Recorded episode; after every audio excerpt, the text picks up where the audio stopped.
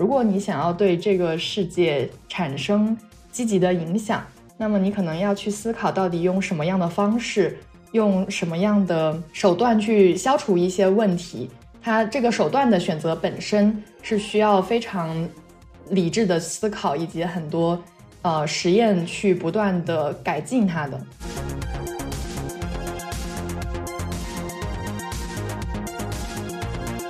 从一个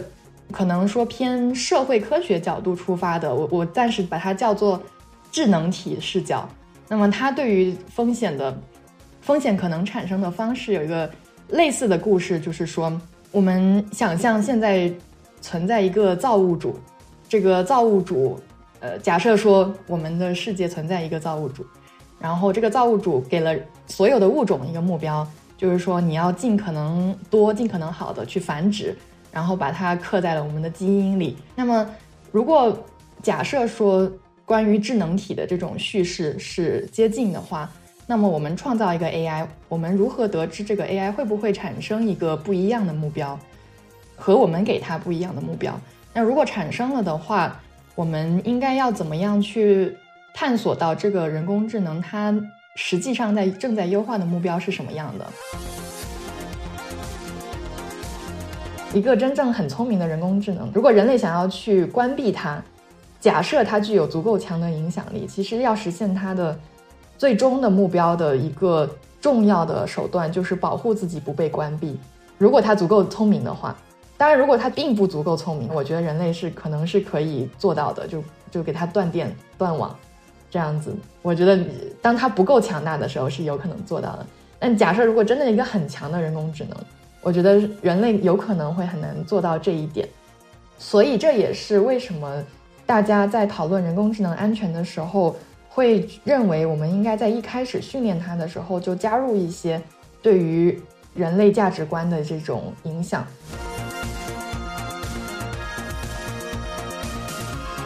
我们在谈论一个技术问题的时候，没有哪一个技术是真正纯技术性的，啊，它背后都 完全涉及到人类的所作所为对它产生的影响，而且这个讲白了，这个风险最终还是取决于人类自己。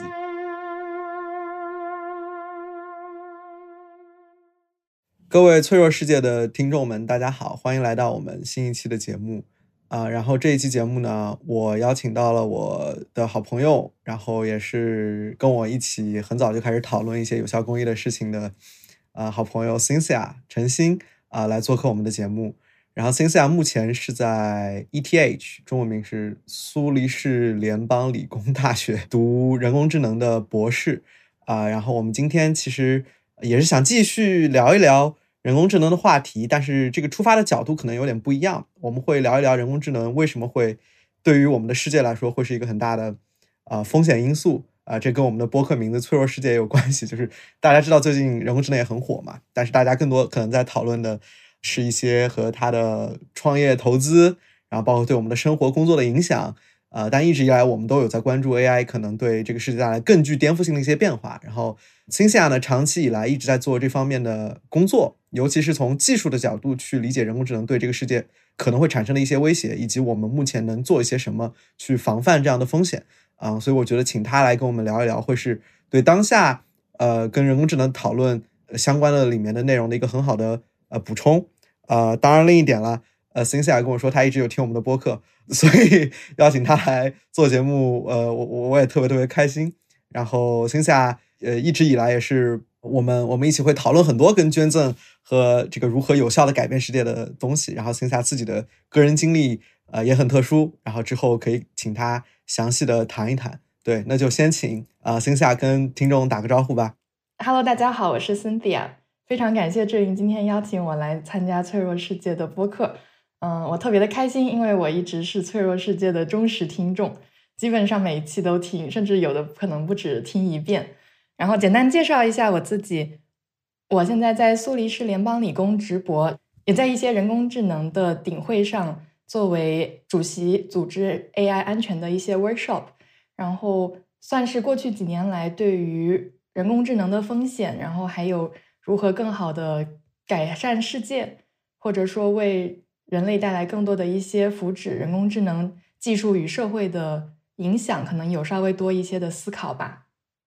嗯，其实我我觉得在开始我们聊 AI 之前，我还是想先跟大家聊聊星夏的经历，因为很特殊。我我刚刚没说，星夏也是我港大的学姐，我们最开始也是在香港认识的。啊，我知道星夏呢，是她很早以前，她高中是一个文科生，嗯，然后后面到港大，最开始应该是学商科，然后最后 竟然现在是一个 AI 的博士。因为我也是文科生啊，对于这件事儿我是非常难以想象的，尤其是 CS 那些基本东西我都学不明白。而星夏现在已经 在人工智能呃非常好的学校读博了，所以呃，我觉得这个经历其实也是很特殊。我身边基本没有朋友会有这么大的一个跨度啊，尤其是在。香港这样的地方，大多数人尤其读商科啊，最后基本都直接去做商业相关的方向和工作了，很少有见到就线下中间跨了这么大的度数，而且做的很出色、很优秀。所以我觉得啊，本身也是个很有意思的故事，呃，也是一个我觉得大学生在探索自己的职业方向和想做什么这件上，我觉得线下做出了非常好的呃一些探索。所以那就可以先请线下分享一下自己是怎么 走上 AI 这条路的，以及这个过程吧。哎呀，真是谢谢志玲，我觉得有点谬赞了。其实我我觉得整个过程也没有说特别特别的复杂，只是说挑战肯定还是有的。但我觉得对我影响最大的还是在港大的前两年吧，就是因为说实话，自己当时选择商科这个专业也是迷迷糊糊的。就是说，嗯，我觉得大部分人在选专业的时候，可能都不会。真的说知道这个专业到底它本身是学什么的，以及这个专业未来所意味的工作到底是什么内容。所以在高中做选择的时候，几乎相当于是一个非常随机的选择，可能只是基于非常非常有限的认识去做了一个很简单的选项。但是我觉得，可能一个人没有必要被这样子一个几乎是随机的选择去困扰，或者去过度的锚定。自己的未来可能四五十年的这个职业发展路线，我觉得在港大的前两年，有一些教授对我的影响是非常深的。就我还记得，我到港大大一，呃，第一个月，当时也就才刚过十八岁吧。然后我见到一个港大分配给我的老师，他是一个应该是教会计的一个教授，他当时就跟我说。如果你放眼中国，那些最有底气去追逐自己理想的学生，有很多可能实力非常强的高校，比如说清北呀，然后香港的学校等等。因为其实这些学生很多时候，即使成绩普通，也会有比较好的工作机会兜底。但是，就如何定义比较好，我觉得可能每个人心里有一杆秤。嗯，但总的来说，就是这些学校他们的学生容错率相对会比起其他学校高一些。然后在这里的话，其实我就觉得港大更多的会鼓励学生去自由的探索，到底人生中最重要的事业是什么。就是先不要去想着追名逐利，就是只是朝着金钱和名利最大化的这个方向去想未来应该做些什么，而是说，如果同样你会把一件事情做到非常优秀，那么并且可能你已经具备这样的潜力。那么你在人生的初期，应该更多的去探索到底这件事情对我来说是什么，然后我要去努力追寻什么样的职业方向。对于四十岁、五十岁很成功的我来说，是觉得没有不会有半分后悔的。我遇见的很多教授，他们对我有很多类似的这样的教导。嗯，甚至有一门课，我们当时这门课本身就只有三十六个学生，但是。第一节课统计，我们竟然来自三十个不同的国家，然后我觉得应该算是港大非常国际化的一门课。然后这位教授每一个星期可能都会布置一个这个人生小问题，让我们去思考，然后下一节课来交流。所以我就觉得，在港大的前两年，虽然我当时是一个商科学生，然后可能也做了一些商科生比较普通的会做的，比如说实习呀、打商赛呀什么的，但我觉得我一直是在思考。到底这是不是我最想要从事的行业？然后，如果我给很多的商科职业打个八十分，我觉得他们算是已经是相当不错，并且很得体的职业类型。那么，有没有什么是九十分、九十五分、九十九分？对我来说，我一定会非常热爱，非常发自内心的感觉很满意。对于我自己可能会感到自豪的一些事业吧。可能在我的整个探索期间。也和志玲刚才提到的，可能跟我对于从捐赠开始的这一系列探索，我觉得他们都是一个相关性很强的故事，所以慢慢的就开始寻找到，比如说人工智能安全这个问题，我认为它可能很重要，然后自己或许会有一点可以产生贡献的机会，所以就慢慢的把自己职业的重心往这边偏移，最后转专业到现在这个开始直播。首先，我我特别同意你说的，就是大学选专业是一个特别随意和任性的过程。我觉得可能我们我们我因为我们俩都是高考嘛，高考来港大其实还行，就是你不用在港大进港大的时候就定专业。但我一直觉得，就你高中三年是吧？高考生从来都没有认真想过自己能做什么专业，然后结果高考出分到填志愿就一周时间，然后一周的时间你要决定自己后面四年学什么，我觉得这是一个特别离谱的事情。然后第二个呢，其实我很好奇，你当时你可能关注到了 AI 安全这个问题嘛？但是你作为一个文科生，如果要从商科转到 CS，你会觉得有些呃什么顾虑吗？或者说你觉得这个过程你当时会考虑到，比如说自己的呃能力啊？因为呃问题是一方面，但自己能产生影响力和自己喜不喜欢也是另一方面嘛。这个你当时有遇到什么矛盾或者困难吗？对，我觉得这个问题挺重要的，因为就是对一个问题感兴趣是一方面，自己有没有机会做好又是另一个方面。所以我觉得我前期。当我发现自己对这个问题感兴趣之后，就会慢慢开始接触计算机系的一些内容，就包括课程，然后尝试从技术的角度更多的去理解这个问题本身。然后我可能没有一开始马上就把自己定位成 OK，我我马上要去以呃人工智能博士为目标来进行我接下来几年的职业规划。我觉得其实这是一种比较危险的做法。我自己尝试的做法可能就是。去试，就是我觉得带着一种收集信息的心态吧。比如说，我去上各种课，我对他们的体会是什么样的，到底有多困难，然后这些课给我的成绩上的反馈是什么样的。那通过这些，可能逐步的去搜索关于我自己的信息，然后同时也收集关于这个职业本身的信息。比如说，多去和一些老师一些。已经在这个领域做研究的博士生们去交流，然后了解不同人可能这个领域外的人对这个领域的看法等等。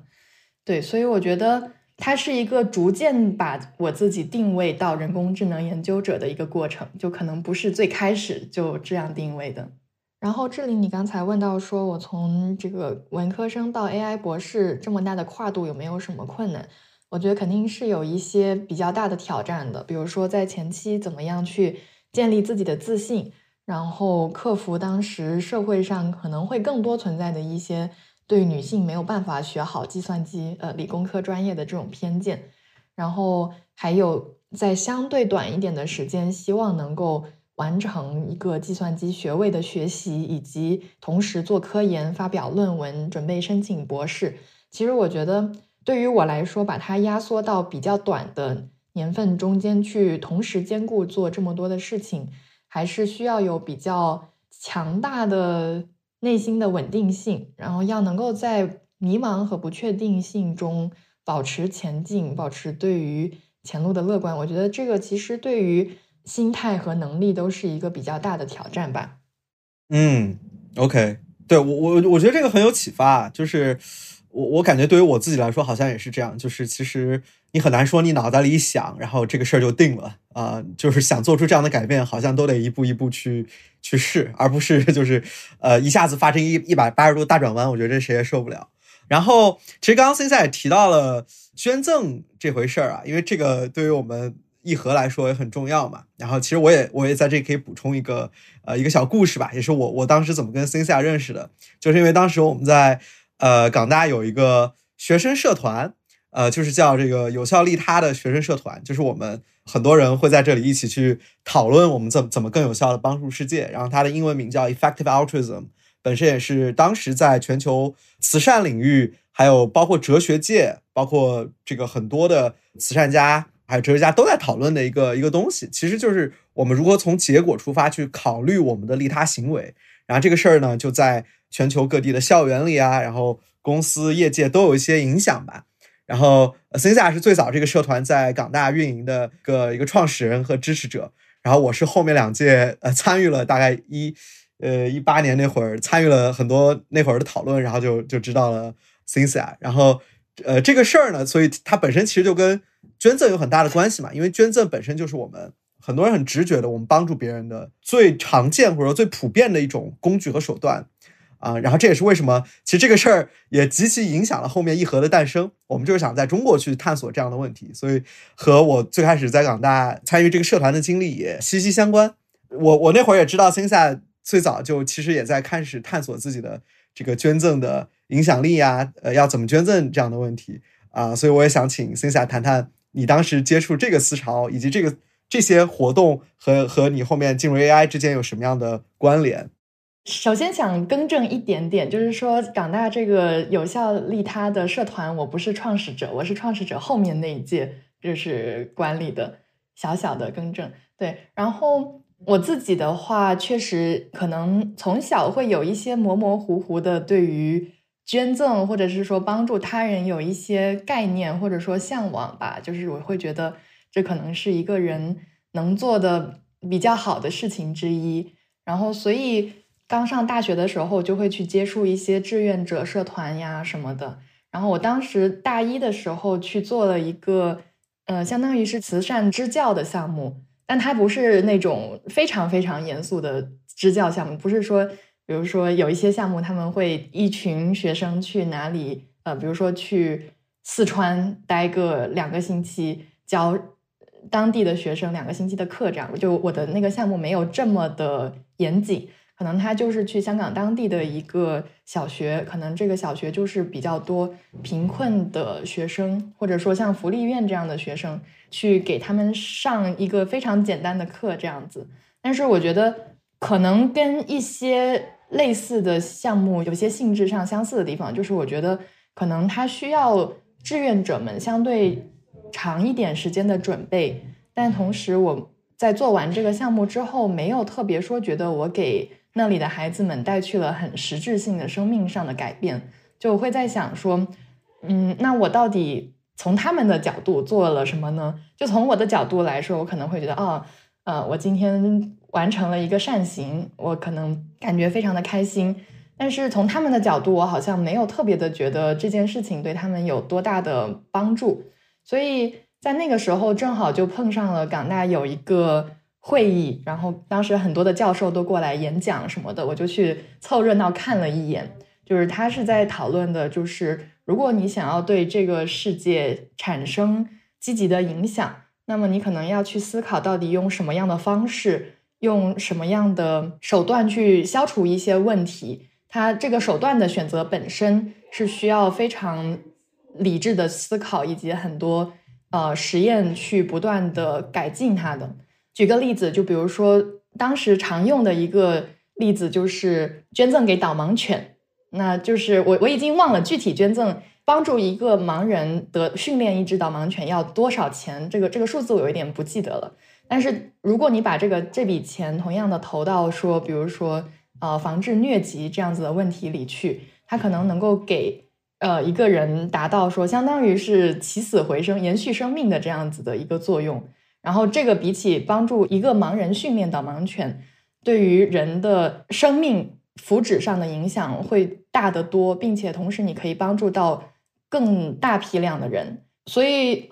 我当时就会在想说，OK。嗯，那么相比起我可能非常简短的这个支教的这个活动，是不是我有别的更好的方法去更大程度的改善一个人的生命？然后我是不是可以改变更多人的生命？那如果我会觉得让我知道像 OK 存在这种稍微小几千块钱就可以很大程度的延续一个人的生命，或者极大程度改变一个人的福祉的话，我会觉得它是一个非常值得去做的事情。然后可能也会让我在内心里觉得我的行善这个过程会更加的踏实吧。对，所以我从一六年，就是我当时在大一的时候就开始做这样子的捐赠。其实我最开始在做捐赠的时候，觉得单纯的是这是一种更好的使用我自己有限的资源的方式，因为我。以我非常微薄的这种捐赠，我可以在更大程度上改变更多人的生命的福祉，这是一件挺好的事情。我认为它值得去做。不过这几年我其实一直也有在坚持，可能基于这种考虑之上，又有多的一些感受吧。就是我觉得越是离开学校这种单纯只是考试的评估标准，进入到可能一定程度上比较自由选择的社会里，我就会意识到机遇和运气，一些很关键的朋友的支持，嗯，一些大佬的帮助，其实在我目前的所处的位置中是占有挺重要的一个部分的。我觉得我会把我目前的收入。可能划分为一部分是我的，确实是实力和努力付出所得，但也有一部分我觉得是属于运气所得。我会希望能够把这样一份运气所得传递下去，然后也是保持提醒自己要对自己目前的所谓的成就保持谦逊。嗯，我觉得星夏谈到几点也是我们之前也举过很多例子，尤其是导盲犬那个例子，当然。导盲犬，我们的例子，我们在中国可以说的更更和它的结果相关。比如说，我们都想帮助这个失明的人恢复视力，呃，或者说帮助他们改善他们的生命福祉吧。那捐一条导盲犬是二十万人民币，但是捐一台白内障手术是两千块钱，这中间就会一百倍的这个效率上的差距。呃，所以说，如果你这同样有二十万，是吧？你可以选择给一位盲人提供导盲犬，也可以帮助一百个失明的人恢复视力。当然，这是一个挺。挺极端的例子啊，我觉得我们也不是说导盲犬就不值得培养，这个无法复明的人就不值得帮助。我觉得这一定是值得帮助的，只不过慈善资源非常有限，呃，总有一部分资源我们应该用来最大化它的效益，呃，就像是总有一部分资源应该用来支持呃最少数的罕见病群体一样，也应该有一部分资源我们都是想着如何用它帮助最多的人。我觉得这其实也是一个当时这个理念很吸引我的一个原因，它很直观，是吧？你要帮助别人呢，你当然是帮的越多，帮的越深越好。嗯，然后对于我自己其实也是一样，最开始我也是去参与支教社团，好像这个是挺多人公益和这个行善的起点。我我知道很多 在呃探索有效行动的这条路上，呃大家都走过支教这条路。当然不是说支教不好，我觉得从这点上看，支教可能也是很很有效的帮助别人的方式，因为通过支教培养了一批对行公益进行反思的人。而这批人后面做出了更多的影响力，所以说支教好像也是一个 提供了挺多可能性，让人们去反思的，呃，这样一种活动吧。当然，支教本身我觉得无可厚非，呃，也是需要的，尤其考虑到现在当今中国乡村，呃，缺乏师资的这个情况。但是不得不说，他提出了一个很严肃的问题，就是我们到底给山区孩子带去了什么？啊，我觉得这也是我觉得挺多人在思考这个问题的一个起点吧。就是我们都希望自己的帮助是真实的，落到实处，并且好像真的给别人带来了。呃，一系列的呃改变的，然后从这个到 AI，当然我也有所了解啊。我听到的故事是这样的，我也我也希望 c i n a 可以后面更正我，或者你你对这个事情的认识是什么样的？呃，就是因为我们既然想用有限的资源帮助更多的人嘛，那你支持比如说挽救这个贫困地区的人的生命，或者帮助他们过得更好，这肯定是呃尽可能多的帮助他们过得更好，肯定是一件非常非常有效的事情。比如说开发出这种。这个疟疾的防治方式啊，每年仍有超过五十万儿童因为疟疾这种可预防的疾病，疟疾在中国已经消失了，已经没有了，就是一种呃通过蚊子传播的传染病，呃非常非常严重，在尤其在撒哈拉以南的非洲，所以说你通过给非洲的小朋友发这种用药水浸过的蚊帐，就能够非常有效的避免他们被蚊子咬，进而避免非常非常多的死亡。但是还有一种可能性呢，就是那如果我们要思考呃放大自己的影响力，那还有一种可能性就去应对那些。给人类带来可能会带来巨大灾难的这样的一些风险啊，比如说大流行病，是吧？我们这个都见识到了新冠在全球造成的上亿人的死亡和给全球带来了多大的这个经济上的倒退，甚包括很多公共卫生上的倒退，以及我们现在所有人都非常 concern 的这个气候变化。我们都知道这个事儿未来可能会给我们人类，包括非常多其他的生命带来巨大的威胁。呃，那与此同时呢，就很多人可能不会这么想，但 AI 也是这样一种风险。啊，这个经常出现在各种科幻电影里啊，就是什么终结者啊，什么，包括现在很火的那个《流浪地球》里，不是有一个叫什么呃 Moss 是吧？就是啊，好像好像他现在对呃要要操控人类，掌控人类的很多东西。呃，但是我们在很多时候把它想象成一种科幻场景的时候，它很可能也有真实的威胁。那我我理解很多想去放大自己影响力的。人包括马斯克，对吧？他他之前支持了 Open AI，他自己也是这么声称的，是要为了呃 The Future of Humanity 去做一些工作啊。所以呢，有存在一种可能性，就是 AI 在未来会给人类带来巨大的威胁，呃，和其他这种大大型的大流行病、气候变化的威胁一致，甚至更高。那去减少这种风险很可能就是我们能够去呃带来的最大的影响力，或者是能帮助别人的最有效的一种方式。因为你减少了地球或者人类面临巨大灾难的风险，其实很可能跟你帮助远方救助了更多的这个现实的生命，呃，一样都是特别特别具有影响力、特别紧缺的工作。当然，这是我的理解啊，我很好奇。嗯，Cynthia 在从了解到公益和捐赠这种有有效性的叙事之后，和走向对于 AI 的这种认识，你觉得对于你来说，他们之间的关联是什么？嗯，对，我觉得在捐赠这件事情上的话，可能就是基于一个重要的假设，就是生命都是平等的。那么，可能在我身边正在很困难的在挣扎的生命，和在相对远方一些在挣扎的生命，他们的价值是。应该要是平等的，要我们要去平等对待它。那我觉得，在思考距离上远方可能正在受难的人们的时候，可能一个合理的延伸就是思考在时间上的远方可能会去受难的人们。那么，我觉得我们在探讨核战争或者气候变暖的时候，我们想的都是可能自己的子孙后代，比如说二零七零到二一零零年，他们可能会生活的。非常的辛苦，因为我们当今的人们或者是过去的人们造成的一些问题。那我会觉得，就是时间上的人们可能相对的也是平等的，需要我们的一些注意。对，所以这个是我最开始去思考这个世界的未来和可能会产生的问题的一种思考方式吧。然后关于人工智能的话，我觉得这一个。它的安全问题确实有一种的思考角度，可能是从比较科幻的角度，就是人工智能有一天会什么控制全人类等等这样子，比较属于我觉得算是比较科幻的角度去切入。我觉得可能作为嗯偏向大众一些的理解，可能用这样的叙事更容易让大众理解这个问题到底是在关注着些什么，但是同时可能也会有一些夸大的成分在。就是说，如果我去和一个技术的研究者聊，他可能嗯突然跟他说啊，人工智能有一天会这个控制全人类，那那他可能就会觉得天哪，你在说什么？所以我觉得他其实也有一些技术方面的理解吧。就我觉得我自己在探索的初期，可能也是基本上同时接触的这两种视角。其实我觉得偏科幻的这个视角，其实还是有一些比较好的讨论的，然后偏技术的视角也会有一些。思考更长远技术风险的一些讨论，其实我觉得他们最终讨论的话题是一致的，只不过他们的出发点会有一些不一样。我觉得我可能也可以稍微简单的介绍一下这个这两种视角。就我觉得本质上，大家会讨论这个问题的时候，通常心里会有一种叫风险模型的东西，就是它如果真的会带来风险，那么它这个风险的实现方式到底是什么？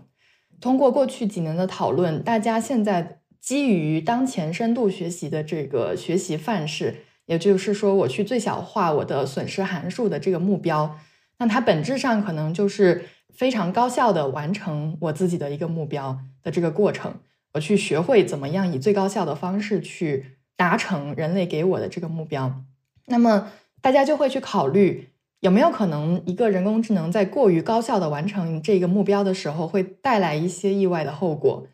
我们可能历史上会听过很多呃神话故事之类的，就会说到可能有一些呃神的力量，或者是一些小精灵想要帮助人们实现三个愿望。人们可能说了前两个愿望，结果都发现这其实不是真正他们想要的东西。结果第三个愿望都是啊，能不能让我撤回前两个愿望？但是。对于一个真正会在现实生活中发生、有可能发生的一个很强大的人工智能来说，就是如何定义好这个目标函数本身，其实是非常重要的。举一个例子，可能就是过去几年大家可能都很熟悉这个社交媒体啊推荐算法，在给科技公司带来巨大利润的同时，可能也给很多人的生活带去了非常多的困扰。比如说，过度的沉迷于一些软件，然后在国外的话，有可能一些社交媒体所形成的这个信息茧房，造成了社会上很多观点的两极分裂、两极分立。所以，所以如果你只是去单纯的优化一个信息的点赞量、转发量、它的讨论量，就看上去它可能确实是一个挺合理的目标。我们希望人们有对一个话题有更多的讨论，或者是对一个信息有更多的认可，通过它来去筛选到底什么是高质量的内容。但是在这个过程中，可能就会产生一些额外的，我们最开始在设计这个模型的初始没有去意识到可能会出现的问题。那么这个风险模型就讲到刚才，就是人类呃为什么人工智能长远以来有可能会对人类产生一些。我们目前未必意料得到的问题，那么从推荐算法中可以稍微窥见一点点，就是那推荐算法只是我们现在已经研发出来的一个，呃，甚至大家不会觉得它是非常强的一类的算法。那么大家可能现在非常关注的是像 Chat GPT 这样子的对话模型，然后在未来有可能会出现比 Chat GPT 这样子更强大的模型也说不定。然后，甚至可能会有一些与决策相关的人工智能被运用到日常生活中的很多的操作中。那所以，就是随着这些技术越来越多的被放到我们的生活中，然后他们的力量或者改变社会的力量也越来越大，会不会有更多其他我们现在暂时想不到的风险？那么，从一个可能说偏社会科学角度出发的，我我暂时把它叫做。智能体视角，那么它对于风险的风险可能产生的方式有一个类似的故事，就是说，我们想象现在存在一个造物主，这个造物主，呃，假设说我们的世界存在一个造物主，然后这个造物主给了所有的物种一个目标，就是说你要尽可能多、尽可能好的去繁殖，然后把它刻在了我们的基因里，那么可能这个。几千几万年来，大部分的物种都是按照这个逻辑去繁衍、生活、生存下来的。那么，但是到了近几百年、几千年，可能人类作为一个有点特殊的物种，它出现了自己的文明，出现了自己的文化，它可能很多时候并不再是以优化自己的生殖数量和质量为前提，在过自己的这个生命的历程。比如说，人类控制了比较安全的控制生育的方式，然后以及可能很多人不会把生育作为一生的终极目标，特别是在战乱时期，可能大家会觉得啊，为国捐躯可能比我个人繁衍后代、这个娶妻生子之类的会更加重要，等等等等，就会出现出一些文化和和最初假设存在这个造物主这个基因赋予我们的这个目标不一样的一些其他的。观点吧。那么，如果假设说关于智能体的这种叙事是接近的话，那么我们创造一个 AI，我们如何得知这个 AI 会不会产生一个不一样的目标，和我们给它不一样的目标？那如果产生了的话，我们应该要怎么样去探索到这个人工智能它实际上在正在优化的目标是什么样的？那这个目标？所诞生的一些行为会不会和一些人类的价值观相悖？那我觉得这个是一个偏向于可能社会科学的理论会比较主流的去接受的一种思考方式。但是这一个视角，我觉得对于纯计算机，就是基于当前深度学习的研究者来说，会觉得啊稍微有一点多猜测的成分。嗯，因为它可能跟现代我们大家训练人工智能的方式有一些不一样。那纯技术视角的话，我觉得我自己觉得可能表达的意思类似，但是是基于当前技术系统去产生的一个视角。我觉得我自己比较能够接受的是 DeepMind 去年年底提出的一种风险模型。它主要提出了两个可能会存在的人工智能的问题，一个叫目标的错误泛化 （goal misgeneralization）。比如说，在很多国家，我们可能这个开车司机都是坐在左边，比如说像中国，我们的目标可能就是说，呃，让一个人坐在左边的时候，可以非常安全的开好这辆车上路。如果一个人工智能单纯的只是学过司机在左边的这种情况，那么当到了一些其他的国家，比如说像英国，那么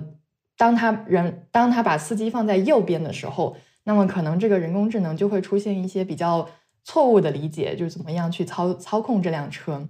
然后还有一个例子，就像大家可能多多少少听过或者玩过超级玛丽。那这个超级玛丽的话，你需要跳过很多的一系列的障碍物，走到这个游戏界面的最右边去收集一些东西。假假设说收集一个金币好了，那么如果在你给人工智能看的内容学习的训练内容里面，只只有一个超级玛丽走到游戏界面的最右边去拿到一颗金币这样子的过程，那人工智能应该要怎么样去判断说人类到底想让它做什么？人类是想让它拿到金币呢？还是人类想让它只是走到屏幕的最右边。那如果我把这个金币放在屏幕的任何一个地方，就我如果人类的目标只是说我要去拿到这个金币本身，那这个时候很多人工智能有可能就只是纯粹的走到屏幕的最右边，而不去管这个金币本身到底在哪儿。那它可能就是一个人工智能错误的对人类的目标理解。这种情况其实在现实生活中并不少见。因为说实话，真的要去让人工智能学到非常完整的人类到底想做什么，意味着你一个数据集可能足够的广泛的能够覆盖当前这个数据的分布。嗯，我们可能会说叫这个 cover the whole distribution。但是实际上我们在制作数据集的时候，真的很难顾全所有的方方面面。或者说，有的人甚至会觉得这是一件几乎不可能的事情。那么，出现目标的错误泛化的可能性就会非常大。那么，我们要怎么样去避免人工智能在基于错误的目标去进行过度的优化？那这是一个点。第二个点的话，可能就是目标的错误定义，叫 goal misspecification，就是说，因为人类社会中很多类似于价值观这些东西。或者人类到底真正在意的是什么？这种有很多非常难用精确的数学语言去把它定义出来。那么，在一个非常强的人工智能系统里面，如果你错误的定义了一个目标，那么它去优化了一，相当于过度的非常强能力的去优化一个错误目标，可能就是失之毫厘，差之千里的这样的一个过程。比如说，简单的用社交媒体上的互动量、点赞量去代表人类的价值，一个人到底喜欢些什么，其实可能就是一个不是那么好的关于人类偏好的定义，所以带来了现在很多这个社交媒体或者是软件过强的成瘾性，然后以及很多人造成的精神问题吧。嗯，我我觉得刚刚呃有很多很有意思的点啊。不过我我总结一下，就是星夏，你刚刚梳理了几种我们现在理解 AI 风险的呃方式。我听下来就我的理解就是两种人们在谈论 AI 风险时可能常会使用的一种模型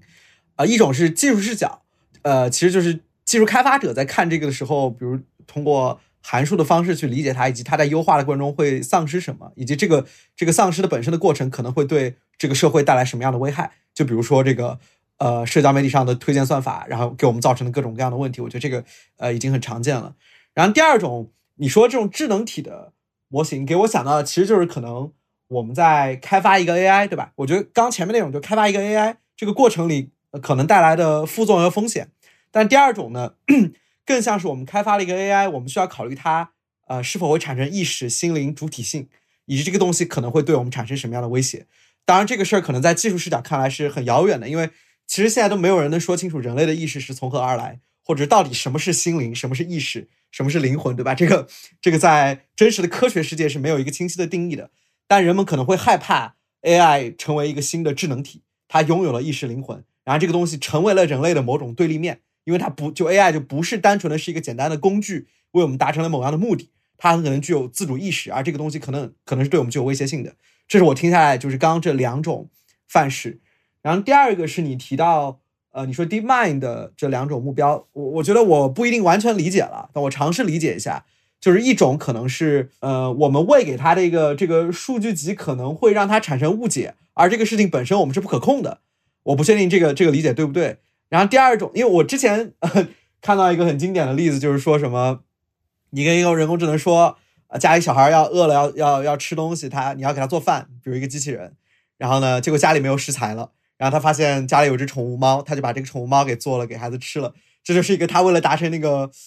目标，他他不理解我们人类，对吧？宠物你是不能吃的，但是这个东西你未必在最开始告诉他了，他也没学习到，所以就产生了一个错误的 interpretation，他就把这个事儿给做了。然后第二种我听下来的意思就是，本身你设定的那个目标是有问题的，呃，就比如说你只让他优化某一方面的能力，是吧？把人完全视为一种只有喜爱喜爱一个东西驱动的，他把人也当成这样一种机器，而人类的目标可能是非常多样的，它有非常多复杂的。情感需求，而不只是呃，我印象里，但这个例子并不一定完全贴切啊。就就是那种什么，你在，比如你在小红书上搜了呃哪里很好玩，结果后面他每天就给你推荐那个，但很可能你这个时候已经从这儿走了，你已经到下一个城市了，结果他天天给你推这个，就是说没有意识到这个目标的复杂性。而第一个很可能就是我们在穷尽。这个目标上的不可能性，就是你你你你不可能把所有东西都告诉他，然后我们给他，你也不知道他到底能学到什么啊！我不清楚啊，这是我我听下来的一个理解，而且好像也不是特别的，呃，我我说的也不一定就切割的那么清晰啊！我不知道 Cynthia 没有什么要补充的。嗯，我觉得其实你已经总结的非常好了。我觉得基本上这两个视角可能会是很多人工智能安全的。研究者或者说思考更长远人工智能风险的安全研究者们会常用的、经常会切换的两种视角。对，可能举一个非常具体的例子，可能也能帮助听众的朋友了解的更明确一些。就是比如说，大家现在都知道这个对话机器人非常的火嘛，然后像微软的必应机器人，可能相对于 ChatGPT。在前段时间更容易输出一些让人听起来很比较惊悚的言论，就比如说他可能会去尝试威胁人类，或者是在跟一个《纽约时报》记者对话的时候，尝试劝他和他的妻子离婚，然后和这个机器人在一起，等等等等。就是说，他可能单纯的在进行语料的训练的时候，只是学到了说，OK，人类在某些情况下可能会说这样的一些话。我估计这个必应机器人他会说这些话，也是因为在他的训练库里面曾经有过一些类似的这样子的对话，然后他学会了。OK，人类在这种情况下会这么说，但是他没有学会的是，人类其实不希望你对他这样子说。那我觉得这个可能就是说，单纯的在训练过程中，你如果没有告诉他我其实很在意这些这些事情，那他可能就会误解为 OK，人类觉得这样做是好的。那他其实就会做一些人类并不希，实际上并不希望他做的事情。但其实这个，我我我也想额外问一句啊，其实我我我自己对 AI 也没有什么背景，所以很多很基础的东西我也不一定搞得那么清楚。但我经常看到的一种描述就是，现在的这种深度学习的算法，比如说我们给它一个数据集，它训练出来了，但它这个中间的过程到底是怎么训练成这样的，是一个黑箱。呃，就是我们不知道它，你给它这样训练出来，它最后是怎么拥有。这样的能力的，当然这个是我最近看到很多对 Chat GPT 的讨论，嗯，是这样，呃，你能你能更多给我们解释一下吗？嗯，就我觉得，呃，人类应该是知道自己是怎么训练它的，就是人类能够大概知道它到底在做什么，它的目标是在优化些什么，但是并不太知道它的这个从输入到输出的过程到底是什么样的。就比如说，如果我跟一个 AI 下围棋，我可能能说出为什么我这一个子我是下在这里，我会有这些这些那些的考虑。但是如果一个 AI 它去下围棋，它可能就没有办法明确的说我为什么是下在这里。嗯，然后人类可能目前以目前的可解释性这方面的研究进展来看的话，其实想要理解一个 AI 它到底为什么做一些决定或者说一些话。或者预测人类给的下一个词语是什么等等，这个过程还是比较难去解构的。那我觉得它也是一个持续的人们在进行研究的方向吧。其实我觉得，如果在可解释性上有更多的进展的话，可能也能够为我们去更好的理解 AI，包括去信任 AI 的一些决策也好、输出也好，会有更大的帮助。哎，提到这个，其实我我觉得也可以请 Cynthia 更更多去就整体概述一下 AI 安全这个研究的领域，因为我知道可解释性好像是其中一个，然后我们刚刚提到的人跟机器的目标的对齐也是其中一部分。当然我知道还有其他，你可以把这些给我们梳理一下吗？就是对 AI 的安全性的这些研究里面，大概有哪些分类，以及分别是做什么的？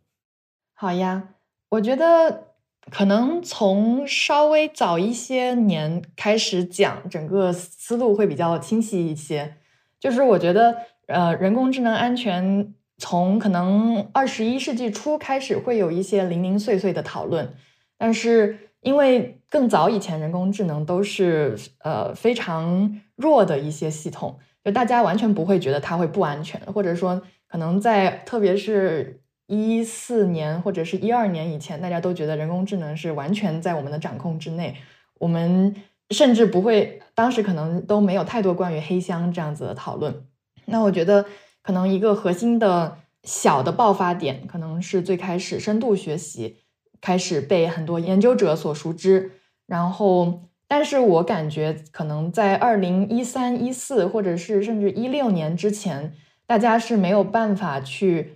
呃，非常自信的谈论说人工智能存在安全这个问题的。其实。我觉得一个比较奠基性的论文是二零一六年的一篇论文，它叫《Concrete Problems in AI Safety》，人工智能安全里的一些具体的问题。我觉得这个这篇论文算是对于二零一六年及以前一些比较零碎的讨论有一个比较好的总结，并且对后面的人做研究有一个比较好的启发。那么它在这个。二零一六年的这篇论文里面，当时他就提到了一些，其实我觉得在现在也非常相关的问题，比如说人工智能在这个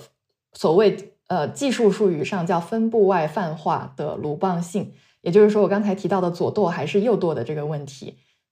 还有比如说人工智能，当它在什么信息都不了解的时候，但它又必须去探索一个环境，那么它怎么样去安全的在一个环境里探索，不去破坏一些东西？这个也是一类的问题，然后还有一类可能就是我们怎么样去避免它对自己的目标函数进行一些错误的认识或者错误的实现目标函数的方法。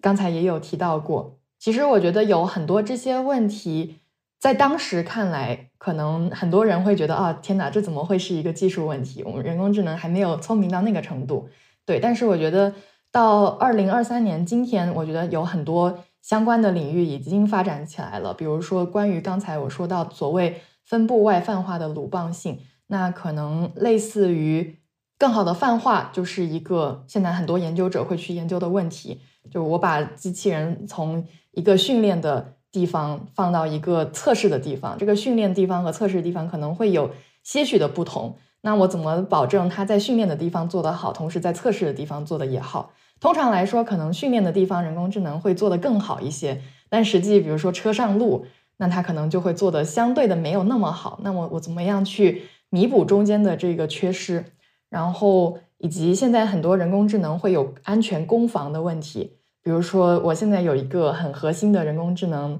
系统，那么如果有一个第三方，他非常他有他带着恶意来，他想要破坏你这个人工智能系统。那他可能就会故意做一些有恶意的输入，比如说往你的这个图片里面加入一些噪声，然后从而让你这个系统它的整个预测大崩溃，或者是在强化学习，就是说偏向决策性算法里面，我可能会故意去制造一些能够让你这个算法严重出错的场景，那么从而我让你这个算法基本上处于一个瘫痪的状态，所以。现在我觉得有蛮多问题都是由当年这个所谓分布外泛化的鲁棒性延伸出来的，所以我觉得到现在，如果你再去讨论说人工智能会不安全，或者人工智能的一部分可能不在人类的掌控之内，我觉得大家是普遍认可了的。但是暂时还没有形成普遍的共识，说人工智能一可能会给人类社会带来颠覆性的改变，甚至可能是威胁。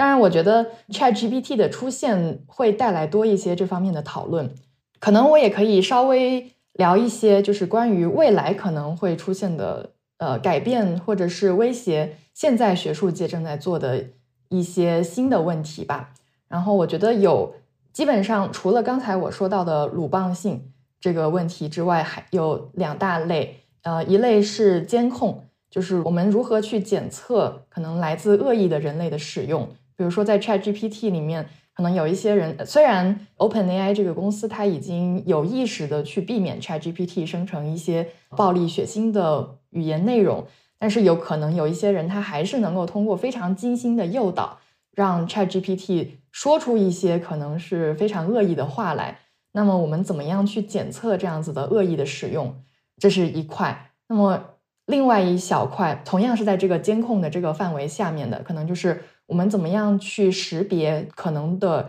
人工智能系统的后门攻击，或者是木马攻击。然后我们怎么样去决定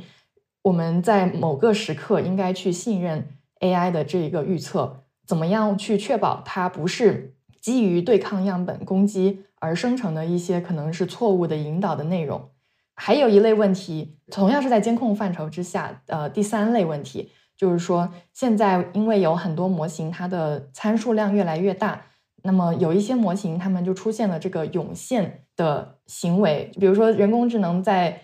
上百亿模型参数的时候，它可能不具备的一些能力，当它变成上千亿的模型的时候，突然就出现了。就是整个训练的思路是一模一样的，训练方法是一模一样的，只不过这个因为模型的这个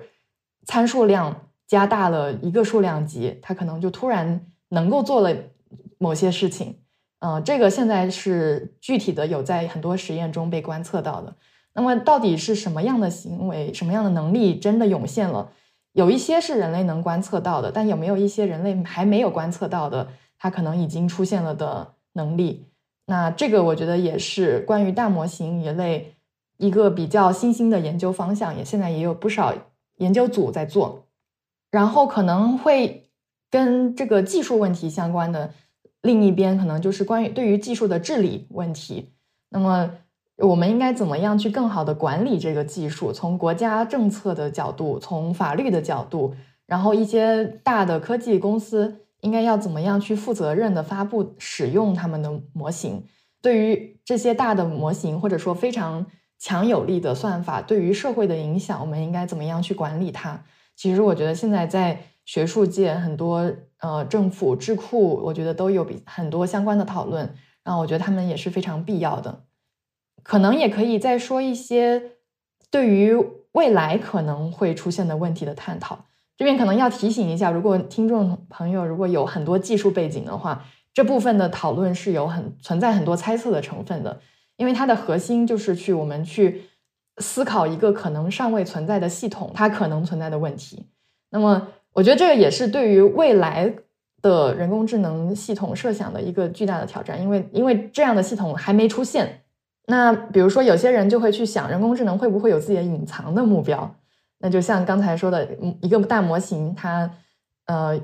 具备这种涌现性，我怎么知道在这么大的模型里面，它有没有产生出一些不一样、跟人类不一样的目标？然后人工智能会不会知道自己正在被测试？然后知不知道自己其实某个时刻在人人类的掌控范围内，某个时刻在人类的掌控范围外？然后同时，从而在测试的时候表现不一。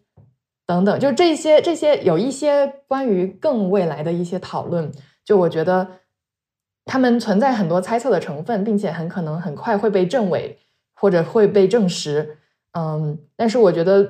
如果是一个非常关心人工智能对于人类社会长远影响的研究者的话，一个合理的思考方式，可能也是说从更远可能会出现的问题，一步一步推演到今天。然后去思考，我们现在应该优先做一些什么样的研究。所以，就像刚才志玲提到的这个可解释性的这类问题，可能就对于去探索人工智能现在到底学会了什么，它到底涌现了什么样的能力等等，会有非常大的帮助。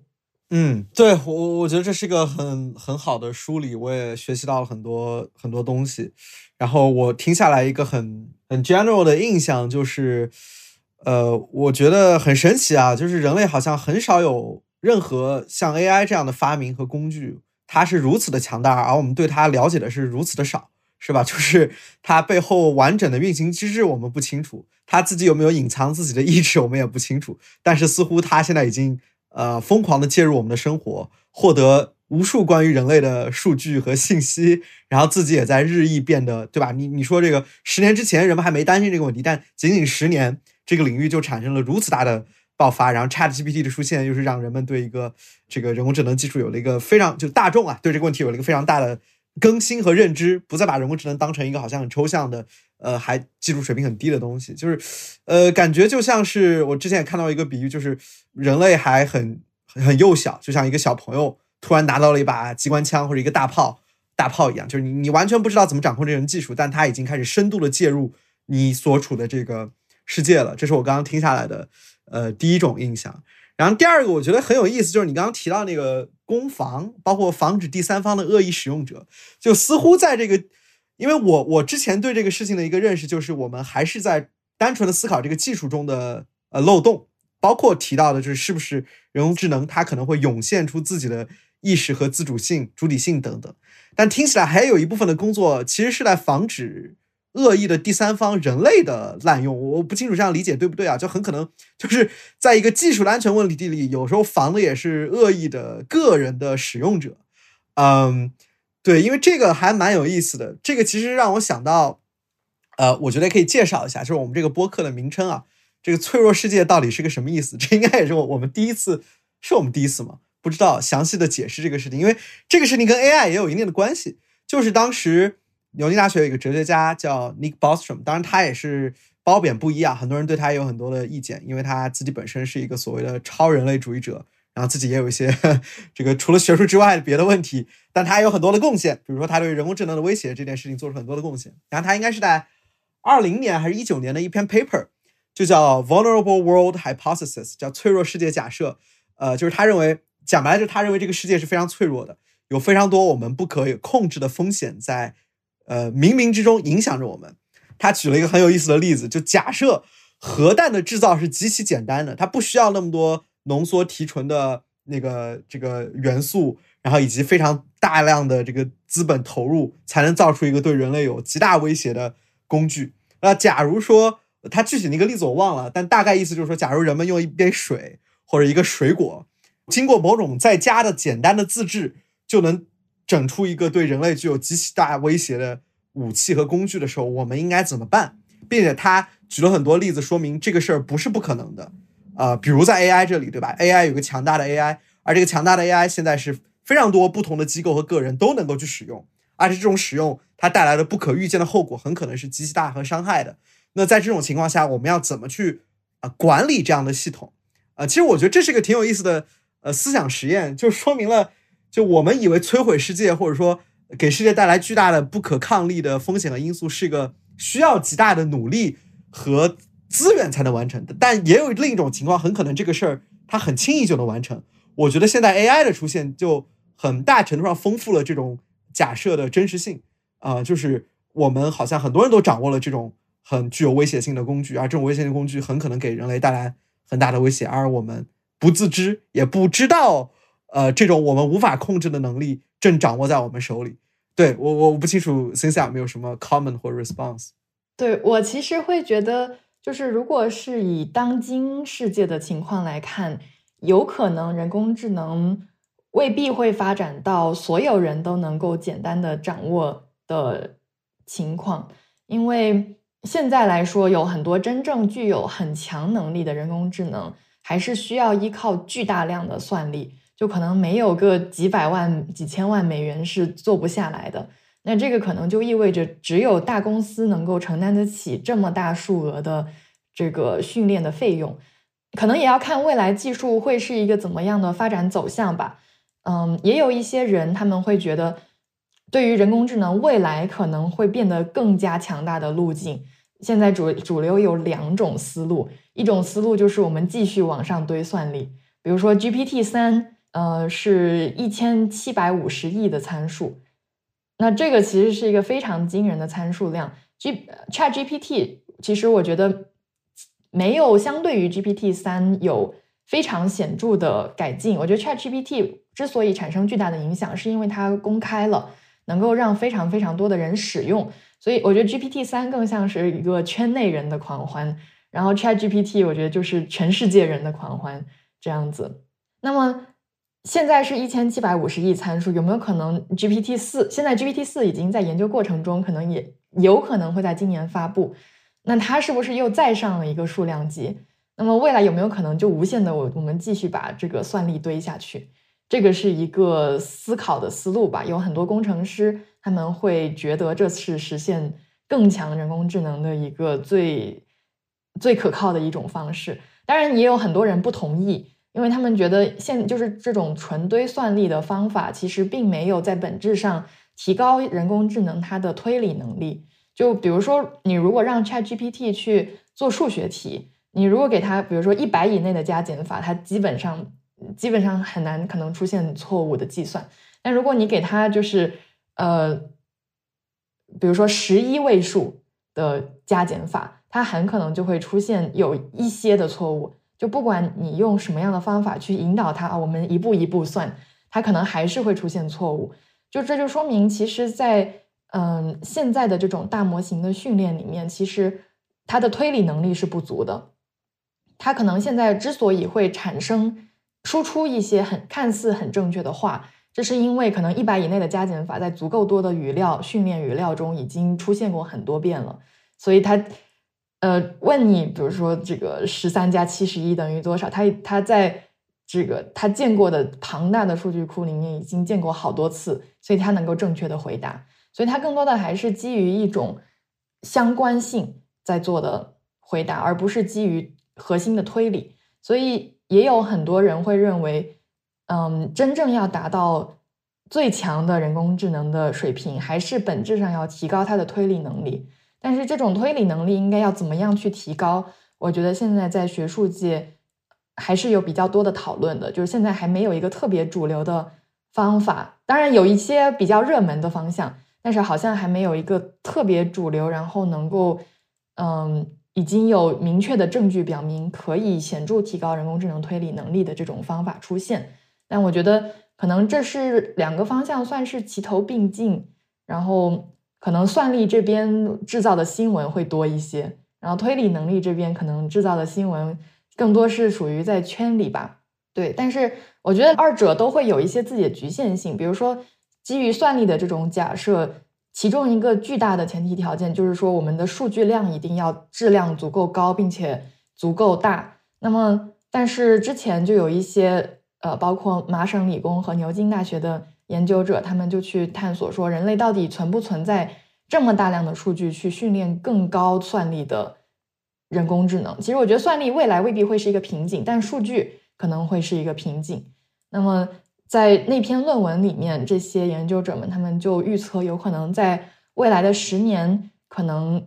我们就会用完所有高质量的这个数据集。那到那个时候，可能我们就需要更多的去提高对于数据的使用效率。那这个可能就是提高因果能力的这一块研究会更多的派上用场的时刻等等。对，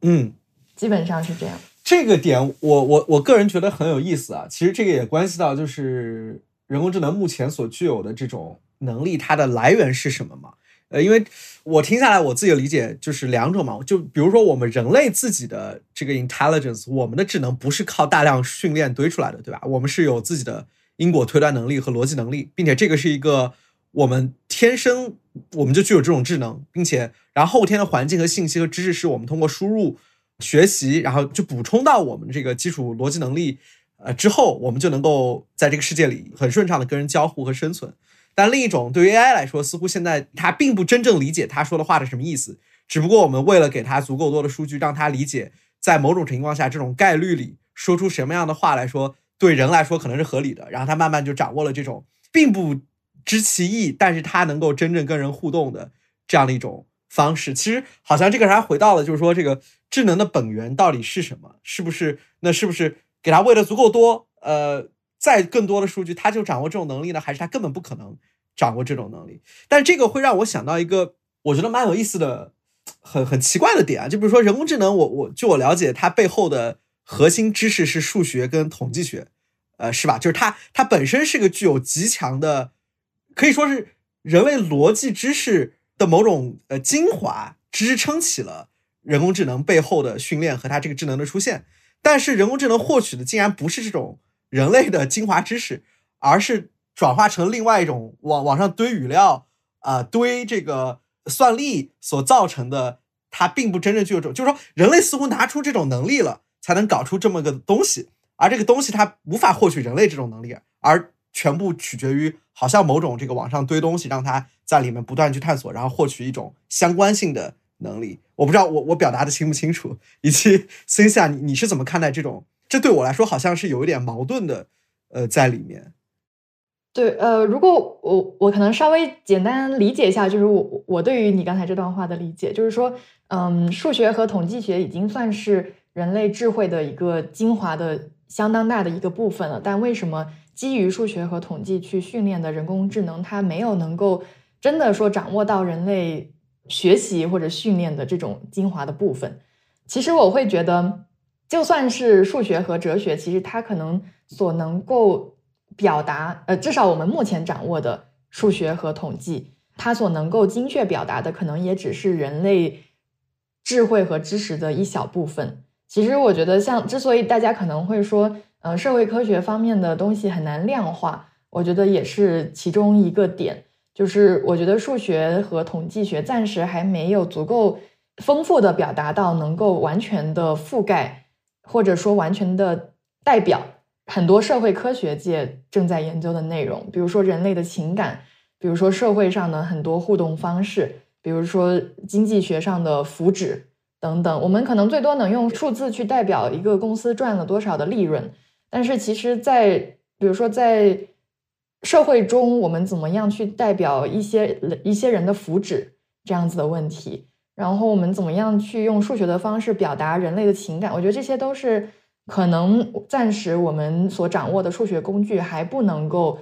丰富的去表达的一些东西，所以我就觉得，如果基于我们基于的这一些数学工具本身，它对于人类的表达是有局限性的话，那很有可能我们在训练人工智能的时候，单纯只使用这样子的工具，可能不是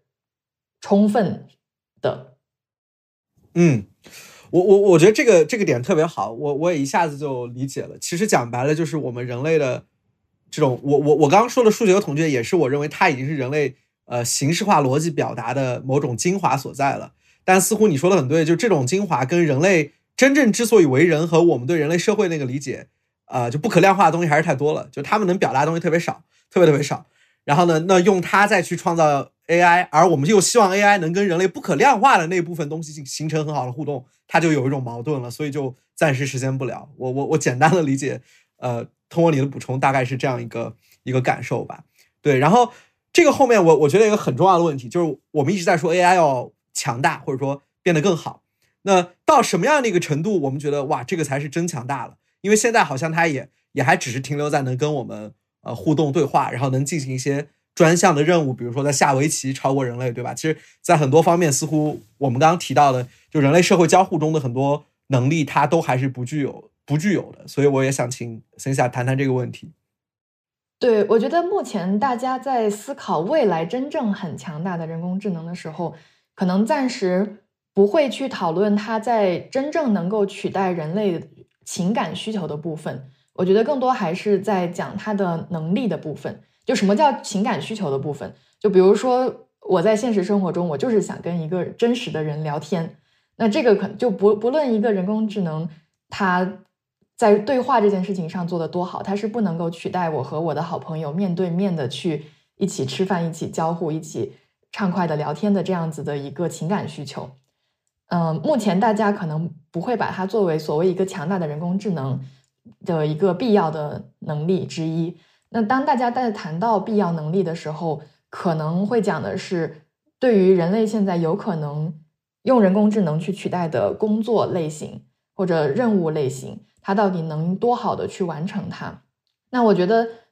大家有的时候会谈起的一个比较具有代表性的人工智能的能力任务，一个是无人驾驶，一个是人工智能做科研。那么，无人驾驶之所以经常会被大家提起来，是因为，嗯，无人驾驶这个任务本身具有足够强的复杂性，它可能需要应对很多国家、很多路况、很复杂的各种情况。如果它都能够做得好，并且人类真的是信任它的话，可能意味着我们对于目前技术上的很多问题都得到了很有力的攻克。那么。我觉得它更多的是无人驾驶的这类任务，更多的是偏重于应用层面的。但是关于真正所谓，比如说创新层面，或者是说人工智能它到底具不具备自己的思考能力这一这这一个层面的话，可能大家一部分人会去探索人工智能能否做科研，就是人工智能独立做科研工作的这种能力，就是它有没有那种能力去概括当前现在技术领域的很多问题，他们的现状是什么样。他们未来的问题在哪里？然后他能不能够独立设计实验、分析实验，然后从这些实验中概括总结出到底他找到了一个新的方式是什么？那么这个人工智能具不具备面对一个问题独立的去探索出人类甚至无法解决的科研问题的解决方式？那么如果人工智能已经能够完成做科研这个任务，那很可能。就意味着它对于自己目标的追求，它是能够找到非常稳定可靠的方法去实现它，并且，比如说人工智能如果能够写科研论文，那可能说明它已经具备非常强的语言使用水平。当然，现在的人工智能有可能应该也是可以写论文的，但可能人类还是我不确定有没有已经具备这样子的研究，就是去看人工智能到底多大程度能够。写出人类无法分辨的论文内容，我不确定有没有比较严谨的这方面的研究，但我猜想可能单纯是输出看上去有道理的论文，应该距离这个时间不会特别的远。呃，我觉得刚刚线下说的其实就是说，嗯，咱们现在在说这个 AI 能力和和它能发展到多强大的时候，其实更多还是在衡量它的某种智力水平。我我可以这么理解吗？就是然后以及。对应对某种复杂的情况，它的那个那个表现出来的智力能力，然后无人驾驶是一个好的案例。然后科研，我的理解就是说，科研已经是人类智力的巅峰活动了。如果他能做这个，他就基本代表了他他在智力层面上超越人类了。可以可以这么说吗？呃，或者说跟人类平齐。嗯嗯，我我觉得有点难定义超越人类。现在暂时。OK OK。然后那另外一个说法是说，就是所谓的。呃，AGI 嘛，就是 Artificial General Intelligence。呃，我我我通常看到一种定义是说，在人类能够完成的所有任务上，它都能够像跟人类类似或者比人类更好。那那这个也也就是说，这个 AGI 的这个概念和你刚刚说的也也是类似的嘛，就是强调的是这个智力能力。然后如果说它能做科研活动，能代表说它在其他所有任务中都能比人类做得好吗？我不知道我的理解准不准确。嗯，我自己对于 AGI 的理解，可能就是说，当然，我觉得不同人可能会有不同的定义。我自己的定义是，它至少是具备通用的学习各种各样任务的能力，然后并且至少是跟人类的能力平齐，有可能会变，有可能会更好。就比如说，它可能因为它具有相当于数百、数千、数万余人类的记忆容量。然后，如果让它做计算的话，它可能比人类快得快得多。那么，在这些很具体的、可能可以使用、依赖于电子程序操作的这些问题、这些方向上，它可能能够做得比人类好得多。但总的来说，可能未必具备超完全超越于人类的智能水平。但它可能因为拥有这个工具本身，能够比人类做得更好。所以，它可能整体在能力的呈现上是能够做出比人类更强的多的很多事情的。嗯，因为我问这个问题，也是感觉很多这个领域的学者似乎都把 AGI 的到来以及 AGI 什么时候出现这个预测当成一件很重要的事儿。似乎好像，因为很多人说，好像什么二呃二一零零年之前有很大概率能出现啊，当然也有人很悲观啊等等。对这个，这个你能解释一下，就为什么大家都在预测这件事情？以及为什么都都对这件事情觉得好像它哇 AGI 出现就特别特别重要，然后我们就应该感到焦虑或者紧张等等。其实我觉得本质上可能 AGI 它作为一个大家之所以会认为它很重要，可能这个时间线距离我们有多远，能够帮助我们去思考在今天的我们应该优先发展什么样的技术。我记得这个可能也是 Nick Bostrom 提出来的一个概念，我不确定是不是他。但这个叫 differential technology development，就是说，如果一项技术在未来有可能会产生危险的情况，那么我们应该要优先去发展那些能够更多的保证它安全的这一部分的技术，不是说完全的阻止它。我觉得其实要阻止一个技术的发展是几乎不可能的事情。你说现在全人类停止人工智能研究，我觉得是做不到的。那么，但是它未来确实有可能会给人类社会带来很大的影响。那么，怎么样把这个风险控制到最低？可能其中一种方法就是说，我们尽可能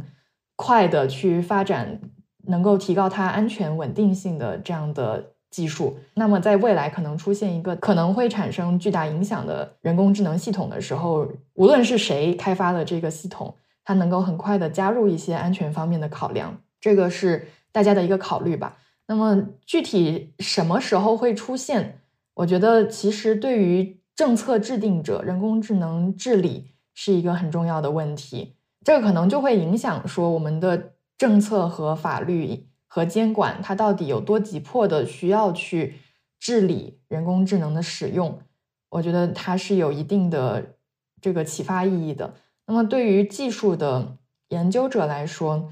特别是安全方面的研究者来说，他们可能会就就会去想，我们现在应该投入多少资源，呼吁多少人来从事这个方面的研究。我们应该在就是全世界的各个顶尖的大学里面分配多少人？大家应该怎么样去协作？优先发展什么样的问题？到底什么样的方向更值得我们优先做？等等等等。我觉得它对于一个时间线，如果能有一个大概的预测的话，对于当今我们应该做什么，我觉得会有更多的启发，然后能更好的帮助我们优先那些更应该做的事情。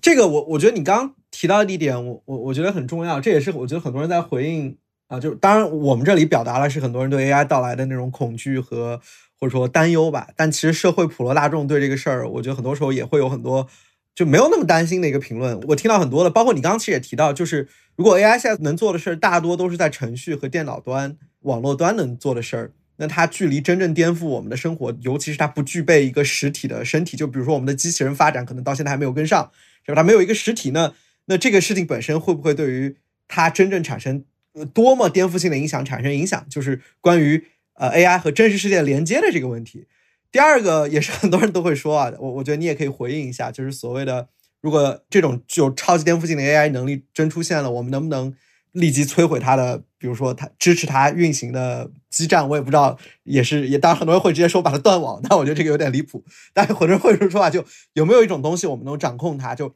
能确保我们对它拥有绝对的控制，对这两个问题吧，我觉得都值得森下来回应一下。对我首先想回应一下你关于就是很多人可能会觉得悲观和恐惧的这个心理，其实我觉得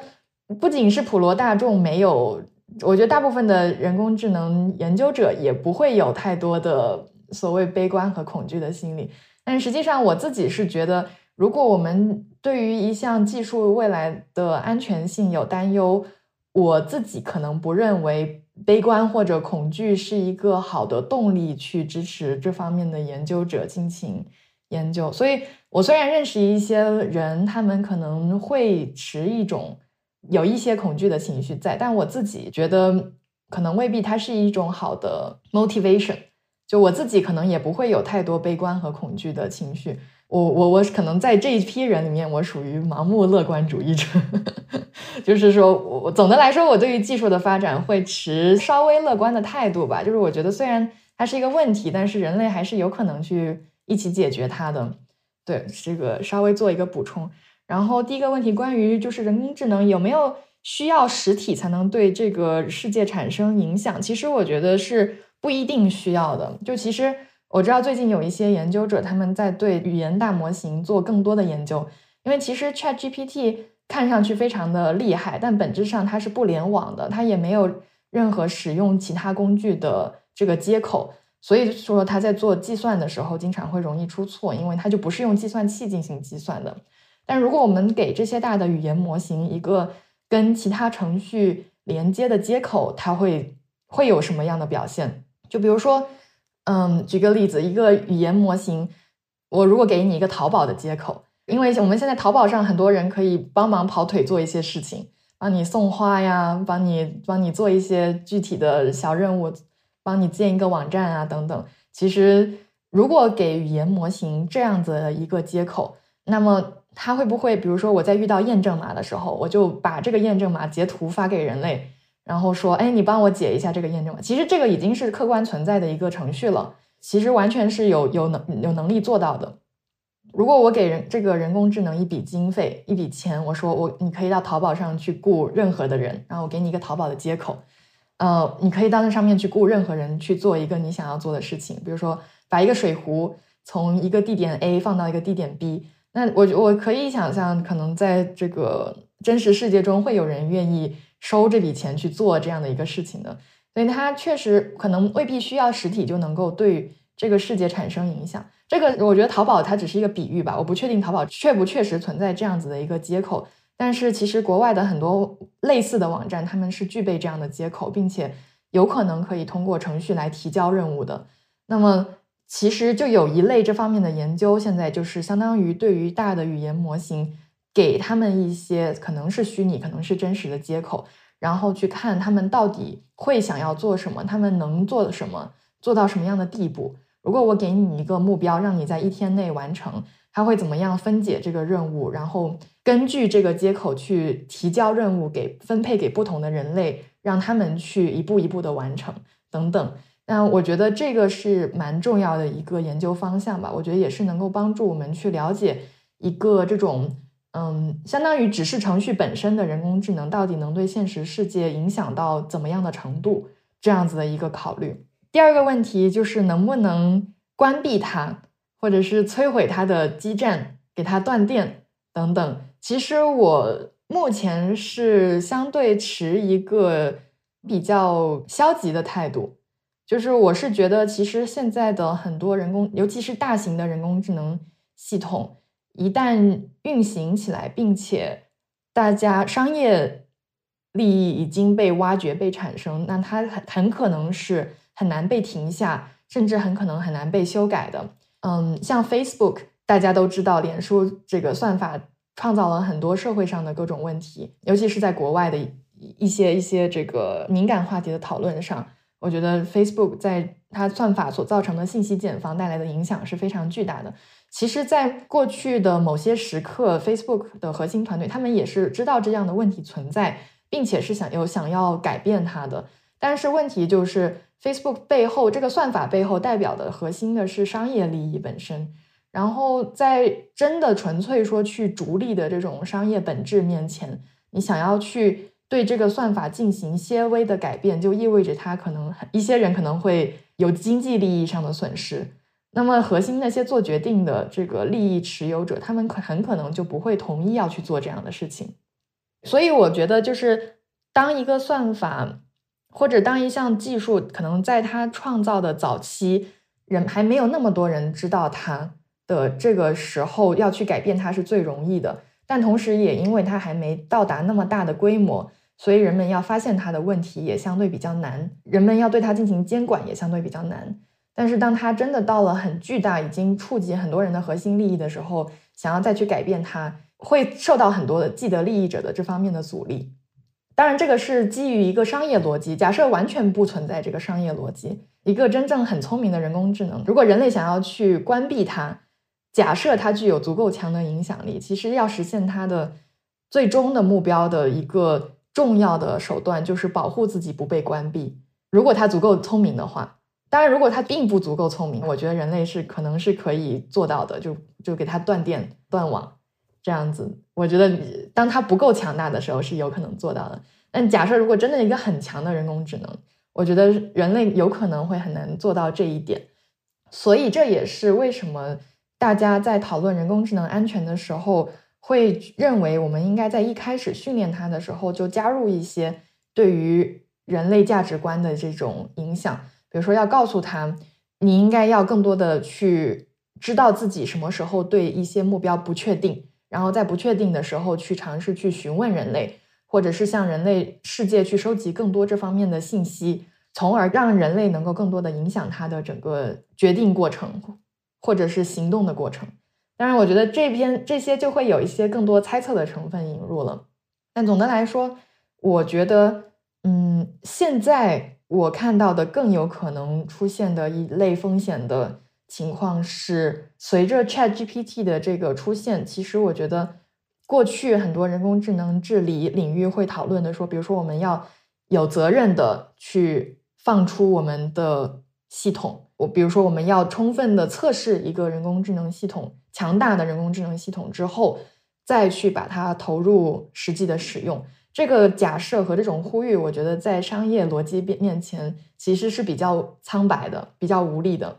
因为在 ChatGPT 出现之后，可能谷歌马上就意识到，哦，它可能会威胁到我的这个搜索的核心商业逻辑，所以其实几乎像是赶鸭子上架一样的发布了一个语言模型。虽然我我确实确实觉得谷歌他们内部这个技术跟 OpenAI 差距不会特别特别的大，应该还是很相似的。但是它我觉得更值得关注的是这种非常仓促的迅速上架一个。未成熟的技术，一个模型本身的这种做法，它是符合商业逻辑的，但是可能对于社会的影响来说未必是好的。那么这就意味着未来世界上任何一家公司，他们在发布自己拥有很强大能力的人工智能之后，就相当于创造了一个人工智能科技公司的竞赛。那么在这样的竞赛之下，可能关于安全、关于社会的考虑，可能都会屈服于。核心的商业逻辑，我觉得这个可能是一个比较需要现在的我们去考虑的问题。嗯，我我觉得很有启发，尤其是我听下来一个核心感受就是，当我们在谈论一个技术问题的时候，没有哪一个技术是真正纯技术性的啊，它背后都 完全涉及到人类的所作所为对它产生的影响，而且这个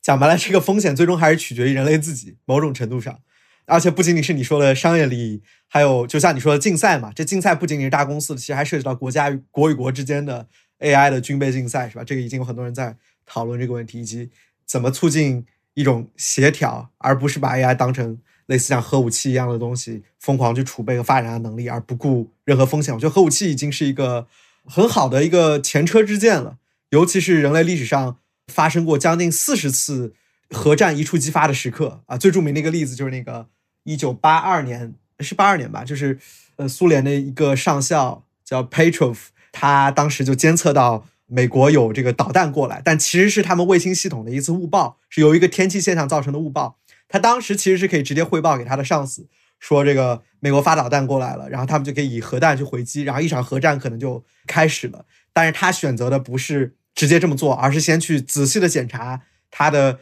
这个卫星系统和导弹监测系统的情报是否准确。然后结果发现呢，果然是一次误报，就避免了核战。但其实这种核战是这个这个这个爆发的风险，在人类历史上已经发生过无数次了。所以，我们如何去应对这样的可能性，其实特别重要。这也是为什么一个很著名的牛津的哲学家叫 Toby Ward，他有一本书叫《危崖 Precipice》，然后他就说，人类从拥有核弹开始，人类文明已经走在了一个悬崖边缘了。我们我们第一次掌握了完全摧毁自己的能力。而我们如果不谨慎的对待和控制这种呃危险，我们人类就像走在一条悬崖的边缘，时刻有可能人类文明就会掉下去。所以我觉得 AI 在这里的叙事也是很类似的。然后，其实我想继续聊的一个问题，其实跟这个也有关系，就是你也提到了，就 OpenAI 还有谷歌这样的一些大企业在背后的呃作用嘛。其实我觉得这个也很有意思，就 OpenAI 它的诞生，我觉我觉得这个私下肯定很熟悉，我也想请你聊一聊。就是它，我们都知道，它最开始是有几个呃慈善家，甚至包括马斯克自己，它诞生是一家非盈利机构，是吧？然后目标是为了发展呃 safe 的 AGI，或者是很为向善的，为了人类文明保护和发展的 AGI，然后诞生的一家很具有理想主义情怀和公益气质的呃组织。然后现在似乎它这个有些变味儿，有些人会这么说。包括他们也很仓促的，一下子就把这个事儿给给微软是吧？然后上线接互联网，其实这背后都有些鲁莽，或者说似乎和他们最开始的使命有一些背离的。然后其实除了 OpenAI 之外，谷歌就 Alphabet 也有这个 DeepMind 嘛，就有一些这样的，好像是以非盈利的目的去发展 AGI 的呃机构，然后在在这里做一些工作。然后我听到的一个批评就是说，这些机构号称自己要发展 Safe AGI，结果他们先把 AGI 搞出来了，因为各种原因，他们没有确保它是 Safe 的。所以他的这个非盈利的使命最后其实是失败的。我也想听听 c i n c i a 就你作为一个技术从业者，跟这些机构，呃，我我相信你也知道他们的很多工作，我也想听你聊一聊他们这背后的一些故事和你的一些观察。对，我觉得确实嗯，我同意你对 OpenAI 的一些看法，就是，就是说，可能从最开始他决定，我忘记是具体是哪个模型开始，他决定不发布。这个模型本身开始，大家就觉得它是封闭 AI，而不是开放 AI，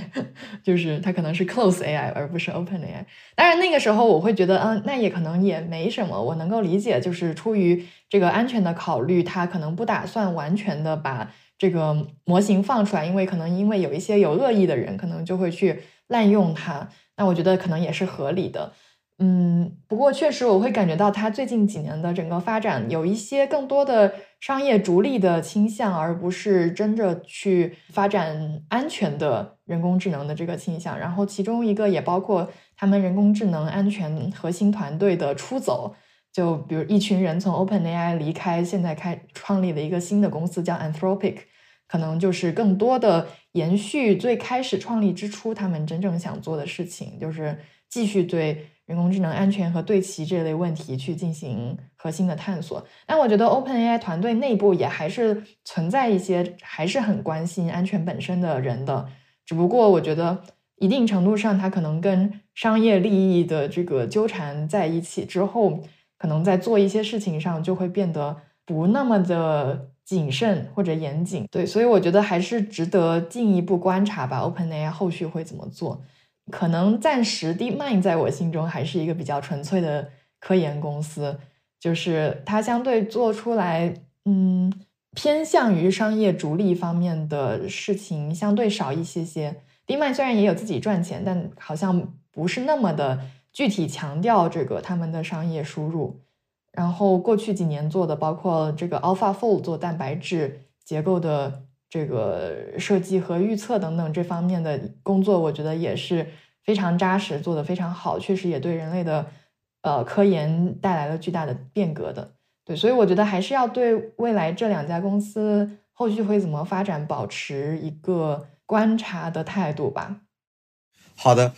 其实我挺好奇，就是你刚刚也提到 Bostrom 说，其实需要有这种 differentiation 的 technology。再去去 counter 一个急速发展而有有危险的这样一个 technology，那你觉得，其实我我也想想听 C 下更多聊一聊你目前的工作嘛，因为我知道你是很关注 alignment 的，呃，然后我们刚刚其实很多次都提到它，也提到了就是机器和人的价值对齐这方面的工作，但其实还没有展开讲一讲。我我觉得这个其实也挺挺值得聊一聊的。然后你你会认为这是一种是要去 differentiated，然后去 counter 它的一种一种表现形式吗？对，我觉得。对齐就 alignment，我可以简单先介绍一下这个这个意思是什么。其实我们刚才已经也有多次提到说，就是我们如何正确的定义目标，然后并且保证 AI 能够按照我们能够接受的方式去完成这个目标。我觉得本质上这是对齐 alignment 这个领域想要完成的事情。这个如何正确定义目标，其实是一个比较难的，因为就像刚才提到的，人类社会你可能真的很难去精确定义我们想要。做的每一件事情，在数学上到底应该怎么样去表达它？那么我们能不能让人工智能自己去学习这个目标本身？所以在对齐领域，一个嗯很重要的工作，其实也是 ChatGPT 背后训练的一个方式之一，叫 RLHF，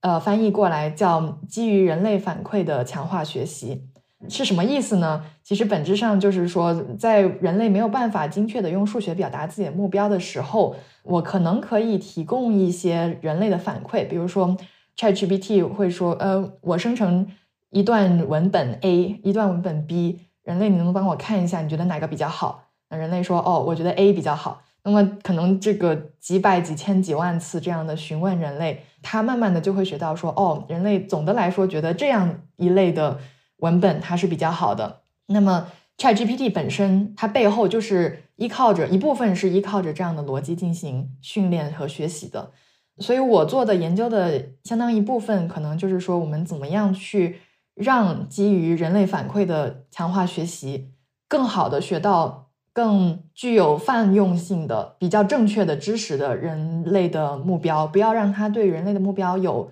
一些奇怪的误解。在数据可能没有办法完全的覆盖整个可能的分布的时候，也就是说，我们的数据可能并不是面面俱到的，它可能确实存在一些人工智能可能会误解的点。那在这样的情况下，人工智能应该要怎么样更好的去学到人类到底希望它做什么、怎么做这样的信息。对，这是我研究蛮大的一块。然后我比较关注的另外一块，可能是就是刚才提到，在对于长远的人工智能的风险模型的设想中，可能有一些猜测的部分。那么这些猜测的部分到底有多少是在当前的深度学习系统里面是合理的？有哪些可能没那么合理？我觉得其实是存在一个理论和实验的 gap 这个间隔存在的。那么我觉得很重要的一部分也是说，怎么样在深度学习系统里面实际上去测试这些理论上有可能会出现的问题。那么。根据真实的测试，我们怎么样去进一步调整我们对于未来的这个风险模型的评估和预测？对，这也是我会比较关注的一类问题吧。所以你刚刚提到的，就是我们需要在给他的反馈中去确保他能跟我们价值观保持一致。那个那个反馈，我我我理解就是那些数就是数据标注员他们需要做的事情，对吗？对。呃，一部分可能是的。现在最主流的做法就是我给你一个标签，说我喜欢 A 还是喜欢 B，也是 ChatGPT 的训练方法。我觉得在未来有没有可能把这种人类提供的反馈变成语言，或者变成呃人类的其他的一些信息输入，这些都是很值得去探索的后续的方向吧。嗯，那这里我我就会很好奇，就是说这种呃我喜欢 A 还是喜欢 B。这是由谁决定的？尤其是在这个 AI 模型的训练的过程中，对吧？这这其实是个挺关键问题，就是谁掌握了去代表人类和 AI 互动的这个权利啊？我听起来是这么一个问题啊。对对对，我觉得这是一个蛮重要的问题，就是说在小型一些的数据呃任务里面，就可能对于开车这个事情，人类还是有比较多的共识，说啊你应该这样开，不应该那样开。对，大部分情况下。呃，大家还是有一个全人类的共识，但是在语言或者是一些价值观上面的思考的时候，在人工智能治理这块的很多学者，他们也会去探讨，我到底要让人工智能跟谁的利益保持一致，跟哪些国家、哪些甚至可能这个意识形态、呃，人类价值、哲学理念。它到底应该跟哪些人的利益保持一致？哪些看法观点能够代表更全人类普世的价值？甚至有一些，比如说不同宗教国家，他们对于到底谁是造物主，呃，造物主希望人做什么等等等等，就是就是他们可能都会有一些些许不一样的嗯不同在那儿。所以我觉得这个也是治理领域会去探讨的一个问题吧。我觉得目前技术领域。可能相对比较少这一类的讨论，但我觉得一定是值得我们更多的去思考的。特别是未来可能人工智能需要更多的去学习人类，然后基这种基于文本、基于语言，嗯，到底我们应该给它什么样的数据，对吧？可能英文的语料明显会多得多，因为他们是就是主主要现在主要是欧美的企业去训练这些人工智能。中文的语料呢，日文、韩文或者。非洲国家那些文字的语料，他们所代表的很多观点又不一样。总的来说，我觉得这会是一个比较复杂的治理方面的问题。所以你说在技术层面，现在还不是过多的讨论，就是说是为什么呢？比如说是因为，呃，技术现在关注的还不是那些跟人类价值观有过多冲突的领域，还是说这个事儿它默认就是能够？以什么样的方式达成一种一致？对我我没有没有特别理解这里面就技术层面，这是为什么还没有那么 controversial？对我觉得是因为这个技术本身，首先你要讨论我们能不能做到它做好它，下一步才是我要跟谁去保持对齐、保持一致。那我觉得现在技术领域还比较困难的是，我们能不能做到它做好它？对我觉得这个前提暂时还没有被很好的解决。我觉得还是一个。比较多需要去做研究工作的领域，我理解了，就是其实咱们还不知道怎么去向他灌输这些价值观的，所以还谈不到这价值观是什么的这样的问题。嗯，对，没错。OK，不过这个其实我我我感觉就是就 Chat GPT 这个事儿，我个人觉得挺好，就是它确实已经能够展露出这样的一些倾向。比如我有很多朋友就在抱怨。呃，就是他们在问他一些问题的时候，很明显就完全是一套以英美主流叙事，就英文主流叙事的对一些问题的认识。就在一些公共议题上，很多人会去进行这个测试。然后到了中文这边，就发现它跟这个呃我们的官方的很多语境啊，因为很可能很多语料是呃中文语料是以这样为为基调的。呃，它像一面镜子，就是它一下子就把人类问题很多人类社会中很多社会问题的根源和意见的分歧展现出来了。呃，通过一种就人类看见它，就就好像又召回了社会现实啊，看到了我们自己的问题一样。嗯，不过好像看起来，我前段时间也看到一个数据啊，不知道准不准确，说那个 ChatGPT 的中文语料是很少的，是我们原来以为它不到百分之十，跟英文比起来，好像现在看是不到百分之一还是零点一，我具体忘了。但但如果如果它特别少的话，就感觉它能达到这样的一个中文能力，是挺让我震撼的。还是说他英文的那个能力也能泛化成他中文的能力？我我其实不知道这里面的这个细节是是什么样，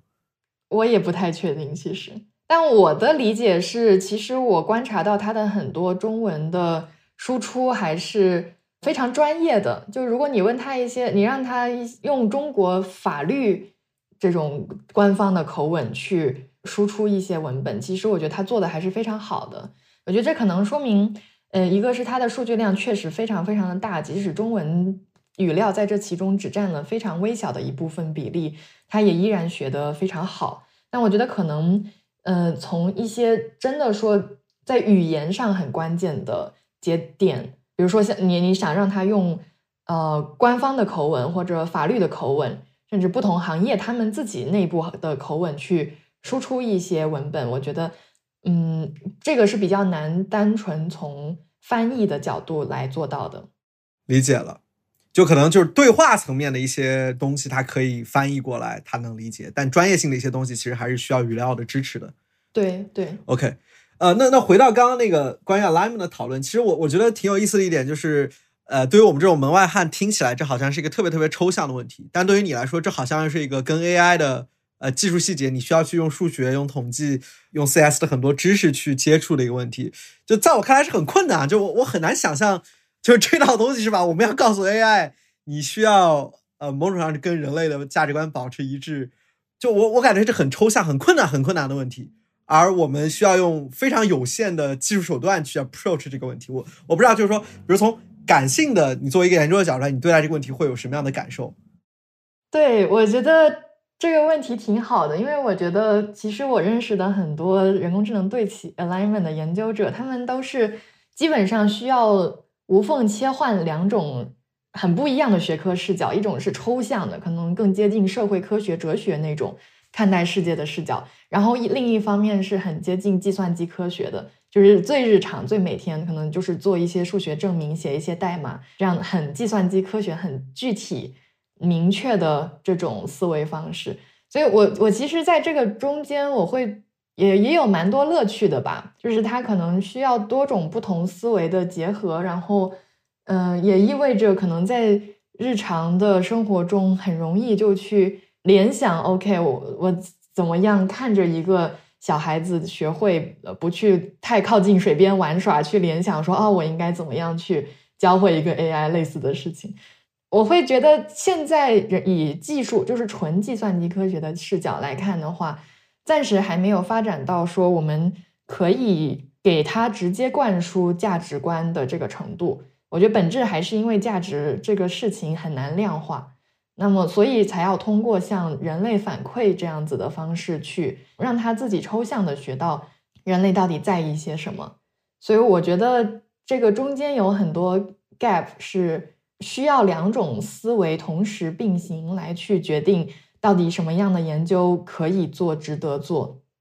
其实你刚刚那个例子，我觉得特别有意思啊，就是你说这个看到一个小孩，你怎么告诉他这个对你会有启发？这让我想到，我感觉你做的这个工作和教育有很多类似的点啊。其实你也是，这也是一个教育的工作，对吧？教育我们也不是人类的教育，不会直接告诉你你要这样，你要那样，这样的话会很快，对吧？我们跟家长或者跟老师的接触也这样，如果他就每天成成天的给我灌输成吨的道理，我不会听。其实也要去设计各种教育机制，他表现好，我奖励他，他就知道这件事儿对了。反正就是你在跟另外一种生命形式进行交互的过程中，似乎这这有一些相通的地方。你训狗也是，他表现好，你奖励他。因为我我很喜欢看一些训狗的视频，呃，因为我觉得跟另外一种智能体和生命怎么跟它形成有效的交流和互动是很有意思的一件事情。然后人类的教育问题就更更复杂了，是吧？你怎么让它成长成一个呃，就我觉得这个事儿有些类似点，就是我们对于什么样的教育是好的教育和什么样的人算是好好的人，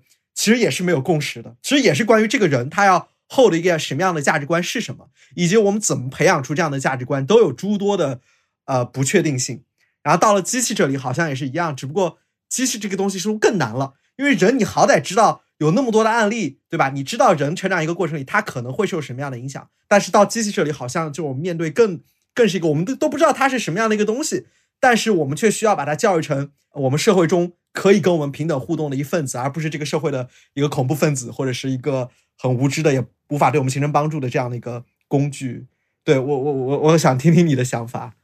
对，其实我觉得其中有很多共通的地方，核心还是在于我们今天如何训练 AI。很多的灵感是来自我们如何训练人类小孩，如何训练狗。比如说你刚才提到的，说如果一个人做了好事，我们给他奖励；如果一个人做的不好，我们要给他惩罚。其实本质上也是，嗯，人工智能领域一个很大的一个很大的研究方向，叫强化学习，它的整个训练的核心逻辑。所以我觉得他们。共通的地方可能还是在于，我们的训练方式来自于人类社会的很多沉淀下来的精华的思考。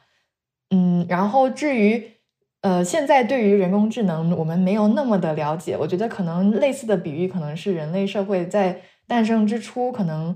一个人对于我们面对的另外一个人，他到底在想些什么，他会有什么样的行为和思考方式，他是当时。可能原始最原始社会的人类是没有共识的。其实我觉得也是需要通过长期的观察和与其他人的交互，才能慢慢的学会到底对方在想些什么。对于不同国家的人、不同民族的人，他们在第一次见面的时候，可能也会认为对方的文化完全不一样。那么在这种时候，要怎么样去理解彼此？我觉得。我们现在对人工智能的理解有点像是最初第一个人和第二个人见面的时候那个时候的样子。然后我们现在做的很多可解释性的东西，可能的一个比喻就是把它抽象成人工智能领域的心理学。我们怎么样去理解它到底在做什么，想做什么，常见的一些行为模式是什么？嗯，这个特别有意思啊，因为。这这让我想到，就庄子那个很著名的“就子非鱼，安知鱼之乐也”，其实也是同样的问题嘛。这个在哲学上，呃，有心灵哲学有很多讨论，就是所谓的他心问题，就是你怎么知道他怎么想，他跟你是什么样的认识，以及这这也很多跟这个所谓的你怎么知道他能不能感受到疼痛，是吧？你怎么知道他是否有意识，其实都是呃相互协调的。但感觉就这个问题，其实是我觉得是人类到现在为止，目前为止。呃，进展和解决都很有限的问题，无论是在哲学、心理学、脑科学、计算机科学，就我们确实是在面临一个共同的挑战。而我相对甚至有一点悲观的一种感受，就是人类现在目前的这种沟通和理解似乎都在退化，或者说就是世界有这么多的冲突，就人与人不同文化之间，我们共同作为人不同文化之间、不同种族之间去互相理解和共情都已经这么困难了，然后现在我们还要跟一个。跨物种甚至都不知道它是什么的这样类型的一种生命体去进行有效的理解和互相沟通，呃，我似乎有点悲观啊，但我又觉得这又是一个很有意思也很挑战性，值得我们要一起去想想的。我也在你刚刚的这个描述里看出了这个工作它的某种公益性，就所谓的公共利益啊，就是你理解他人、共情他人，并且一起去创造一个更好的社会，啊，这个本身就是一个特别值得做的、具有公共价值的事情。而似乎在人工智能价值对齐，如果我们也把它理解成一个呃理解他心的问题，呃，我们共同携手去创造而而非破坏的问题，就一下子就感觉这些事儿都打通了起来。对我我是觉得，嗯，从一个技术的角度去思考，就是如果不把它那么拟人化的话，其实核心上还是去探索这一个神经网络它在运行过程中是不是遵循一定的规律。那么，在这样子的规律之中，有什么是我们能够去理解的？然后有没有，比如说，他理解一张图片的过程中，他有一些子图片的理解？那么，如果他有一些子图片的理解，能不能被人类所解构？所以，我觉得是有一些一定程度上存在共通性的。但我觉得这个问题确实也是比较困难的问题，但是这也是科研者们要做的事情，对吧？就是我觉得科研一直以来要做的就是挑战最困难的问题，然后怎么样去解决它。嗯，不论是对于这个社会是否存在公共利益，可能有不少问题都是值得呃技术研究者们去深入挖掘，然后去尝试理解，并且看如何能够有一些更好的结论，能够对全人类有贡献。其实我觉得这个这种科技工作者和技术工作者有这样的价值，我觉得还是挺重要的。因为我感觉现在呃经常看到一种趋势，就是咱们总觉得科技只要不断的发展它，我们拥有科技我们就变得强大，然后我们就更厉害了，怎么样？其实这是呃对科技技术的发展不经审视的支持和加速，其实是很危险的嘛。所以我也一直我邀请 CISA 来，也是我觉得这种就是你在技术领域中去倡导这样的一种向善，是吧？然后。不仅仅仅仅考虑技技术加速带来的成效，也考虑它的风险，是呃是特别有意义的一件一件事情。不过我也了解到，你们领域现在人很少，对吧？跟整个庞大的 AI 的热潮，尤其 AI 现在太太火了，是吧？商业科研所有人都在说，但但你们领域就是真正具有这样价值和在做这样工作人还是很少，对吗？我觉得你也可以说一说，嗯。我觉得其实全球整体关注 AI 安全的学者和工程师并不算少。但是如果单纯说以减少长远未来的风险为出发点来这样考虑问题的学者，其实并不算很多。然后在其中，中国人目前也非常少，主要是在欧美顶尖大学的一些教授和他们的研究组，还有一些机构里的人工智能对齐团队，比如说像 OpenAI 和 DeepMind 的 Alignment 团队等等。其实，整个国际的研究者社区也希望能有和更多中国学者对话的机会，因为毕竟中国也是一个 AI 的大国。然后大家一起看看怎么在这个领域能有更多的国际合作吧。当然，我觉得它这个这个列表的局限性就在于，可能有一些人他也非常的关心这个问题，但是没有主动的跟这个社区接触，那这也是可有可能的。嗯。相比起全世界整个 AI 的研究者来说，或者是工程师来说，绝对是一个非常非常非常小的比例。我都不确定有没有到百分之零点一，我都不确定。对，但是这又是一个非常庞大的问题，就是我们刚才也提到，可能它对未来的人类可能会有很很大的风险，或者是巨大的影响的一类问题。所以，其实我是觉得蛮必要让更多人能够从更长远的角度。视角来切入，去尝试理解，然后并且尝试给他们自己的研究方向做个重新的排序的。但是我会觉得它有这个领域人少，有一定它的困难的呃原因在，因为就像我刚才提到的，你可能要不断的去切换社会科学视角和计算机科学的视角。那我觉得对于绝大多数研究者来说，他们可能只具备一个视角。就是纯计算机的视角或者纯社会科学的视角，那我觉得如果不能够比较合理的分配这两种视角的思考的话，可能会带来的问题就是，要么过度的悲观预测这个问题，而不基于实际。比如说，可能有一些计算机科学家就会去批评太偏向于哲学类或者社会科学的学者们，说你这个根本就不切实际。呃，比如说早年对 Nick Bostrom 那个《超级智能》这篇这本书的批判吧，就是说哇，你你都不懂计算机科学，你就在这边乱讲。然后，那么但是呃，对于从纯技术的角度出发，可能会带来的一个问题就是，嗯，对于任何研究方向的领域的思考，只基于目前已经具备完善证据的这些角视角出发，那就意味着可能。你的视角只能看到未来三到五年很重要的技术本身是什么。那么，但是有一些重要的问题，如果它已经出现了很扎实的证据，可能已经太晚了。比如说气候变暖，其实最最佳的解决气候变暖的时刻，不是说全世界人都已经有明确证据说明气候变暖已经是一个大问题的时刻，而是说可能在二十年前气候变暖还没有那么明显的时候，就开始准备。社会也好，呃，政政策也好，技术也好的各种解决措施，所以我觉得它这个可能确实需要有一定基于当前技术模型往前去延伸思考、探讨的这个空间。然后我觉得这个对于大部分的纯计算机科学教育背景的人来说，不会是一件特别容易的事情，然后可能也不那么容易被他们所接受，因为我觉得就是很扎实的技术会一定程度上排斥过多猜测性的内容。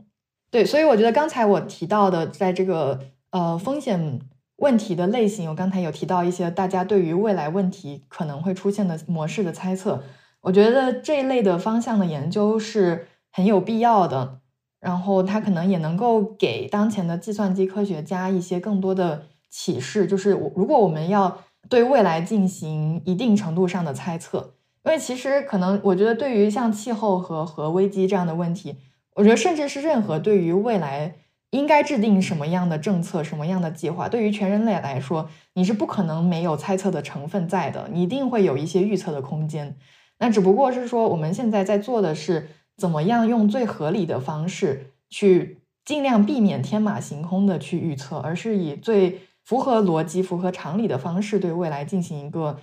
尽可能严谨的预测。那么这样子的预测的过程是怎么发生的？怎么进行的？其实我觉得计算机科学家有很多是需要向经济学家、社会学家去学习的地方。我我觉得说的特别好啊，其实可能也反映了我们当今教育系统出现的一个问题，就是所谓的分科过于严重，就学科的专业化性质越来越强。但其实人类社会竟然已经发展到现在这样的复杂的协作状态，那它需要的知识也必然是多学科互动的，而不仅仅是专科的知识。当然，这可以通过在一个学科的发展里。就一个事情的发展里补充多种类型的人才，但其实我觉得像你说的，那很多时候可能也需要这些技术人才本身掌握这样的人文素养或者社会科学的某种知识，而社科的人士也能够去对技术能够有些介入，而不只是 像我这样啥也不懂，就只能在这儿干说。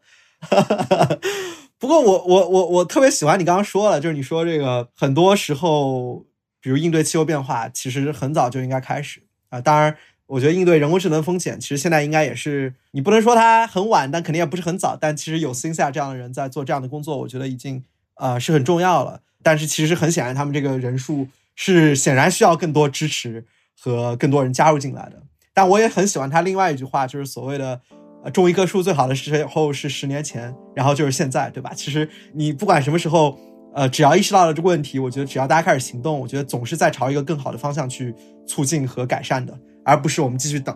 嗯，对，所以我觉得，呃，更谨慎的乐观吧，以及这些问题，我觉得，呃，大家都能够对这些风险有更好的认识，总归更早会比更更晚好，现在会比以后好。我觉得今天跟 C 仔聊得很开心啊，然后我我自己对这些知识也有了非常多新的认识，然后看看 C 仔最后有没有什么想说的。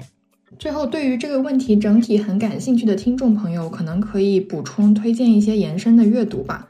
我觉得有三本书挺值得一读的。第一本是 Stewart Russell 的 AI 新生，就是新的诞生这个新生，它的英文名是 Human Compatible。Stewart Russell 这个名字其实对于做 AI 的学者来说，应一般都不太陌生。他是加州大学伯克利分校的计算机系教授，然后他写的课本是人工智能最经典的一个课本，已经在应该是一百三十五个国家以及超过一千五百多个大学。作为授课材料在使用了。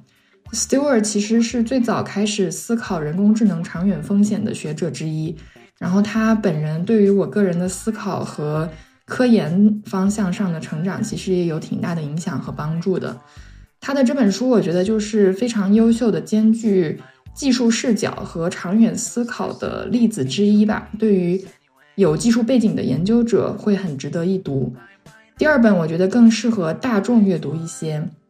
就是 Max Tegmark 的《生命三点零》。Tegmark 他是麻省理工非常资深的物理学家，他对于未来的技术发展和社会影响的思考，我觉得是带有比较浓厚的物理学的影子的。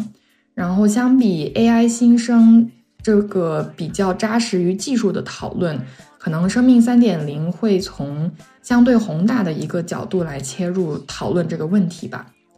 第三本是牛津大学哲学系教授 Toby Ord 的《危崖》，就是危险的悬崖的这个危崖，它的英文名叫《The Precipice》。这本书我觉得是非常高质量的探讨人类未来整体的生存性风险的考虑。那人工智能其实只是它的其中一块，它也探讨了比如其他的一些风险，像气候、核战争，还有大规模流行性疾病等等。我觉得是，如果听众朋友对于未来的人类可能会出现的各种大规模的风险有兴趣的听众的话，可能这本书会比较有帮助。好啊，那特别开心啊！然后那我们今天就先到这里，然后也特别感谢呃森下来，然后森下有个个人网站，我们也可以贴在 show note 里面。如果有这个我们听众中如果有学 CS 的，或者是还在纠结自己专业，或者是对这个方向有兴趣的，我觉得也可以啊跟森下聊一聊，或者多互动互动，因为这个领域我觉得也很有意思啊。然后我觉得也也很值得我们想想从事一些相关的事业，或者是。科技公司或者更更多这样的一些利益相关方去考虑吧，对，那就再次感谢 Cynthia，然后我们今天就先到这里，拜拜。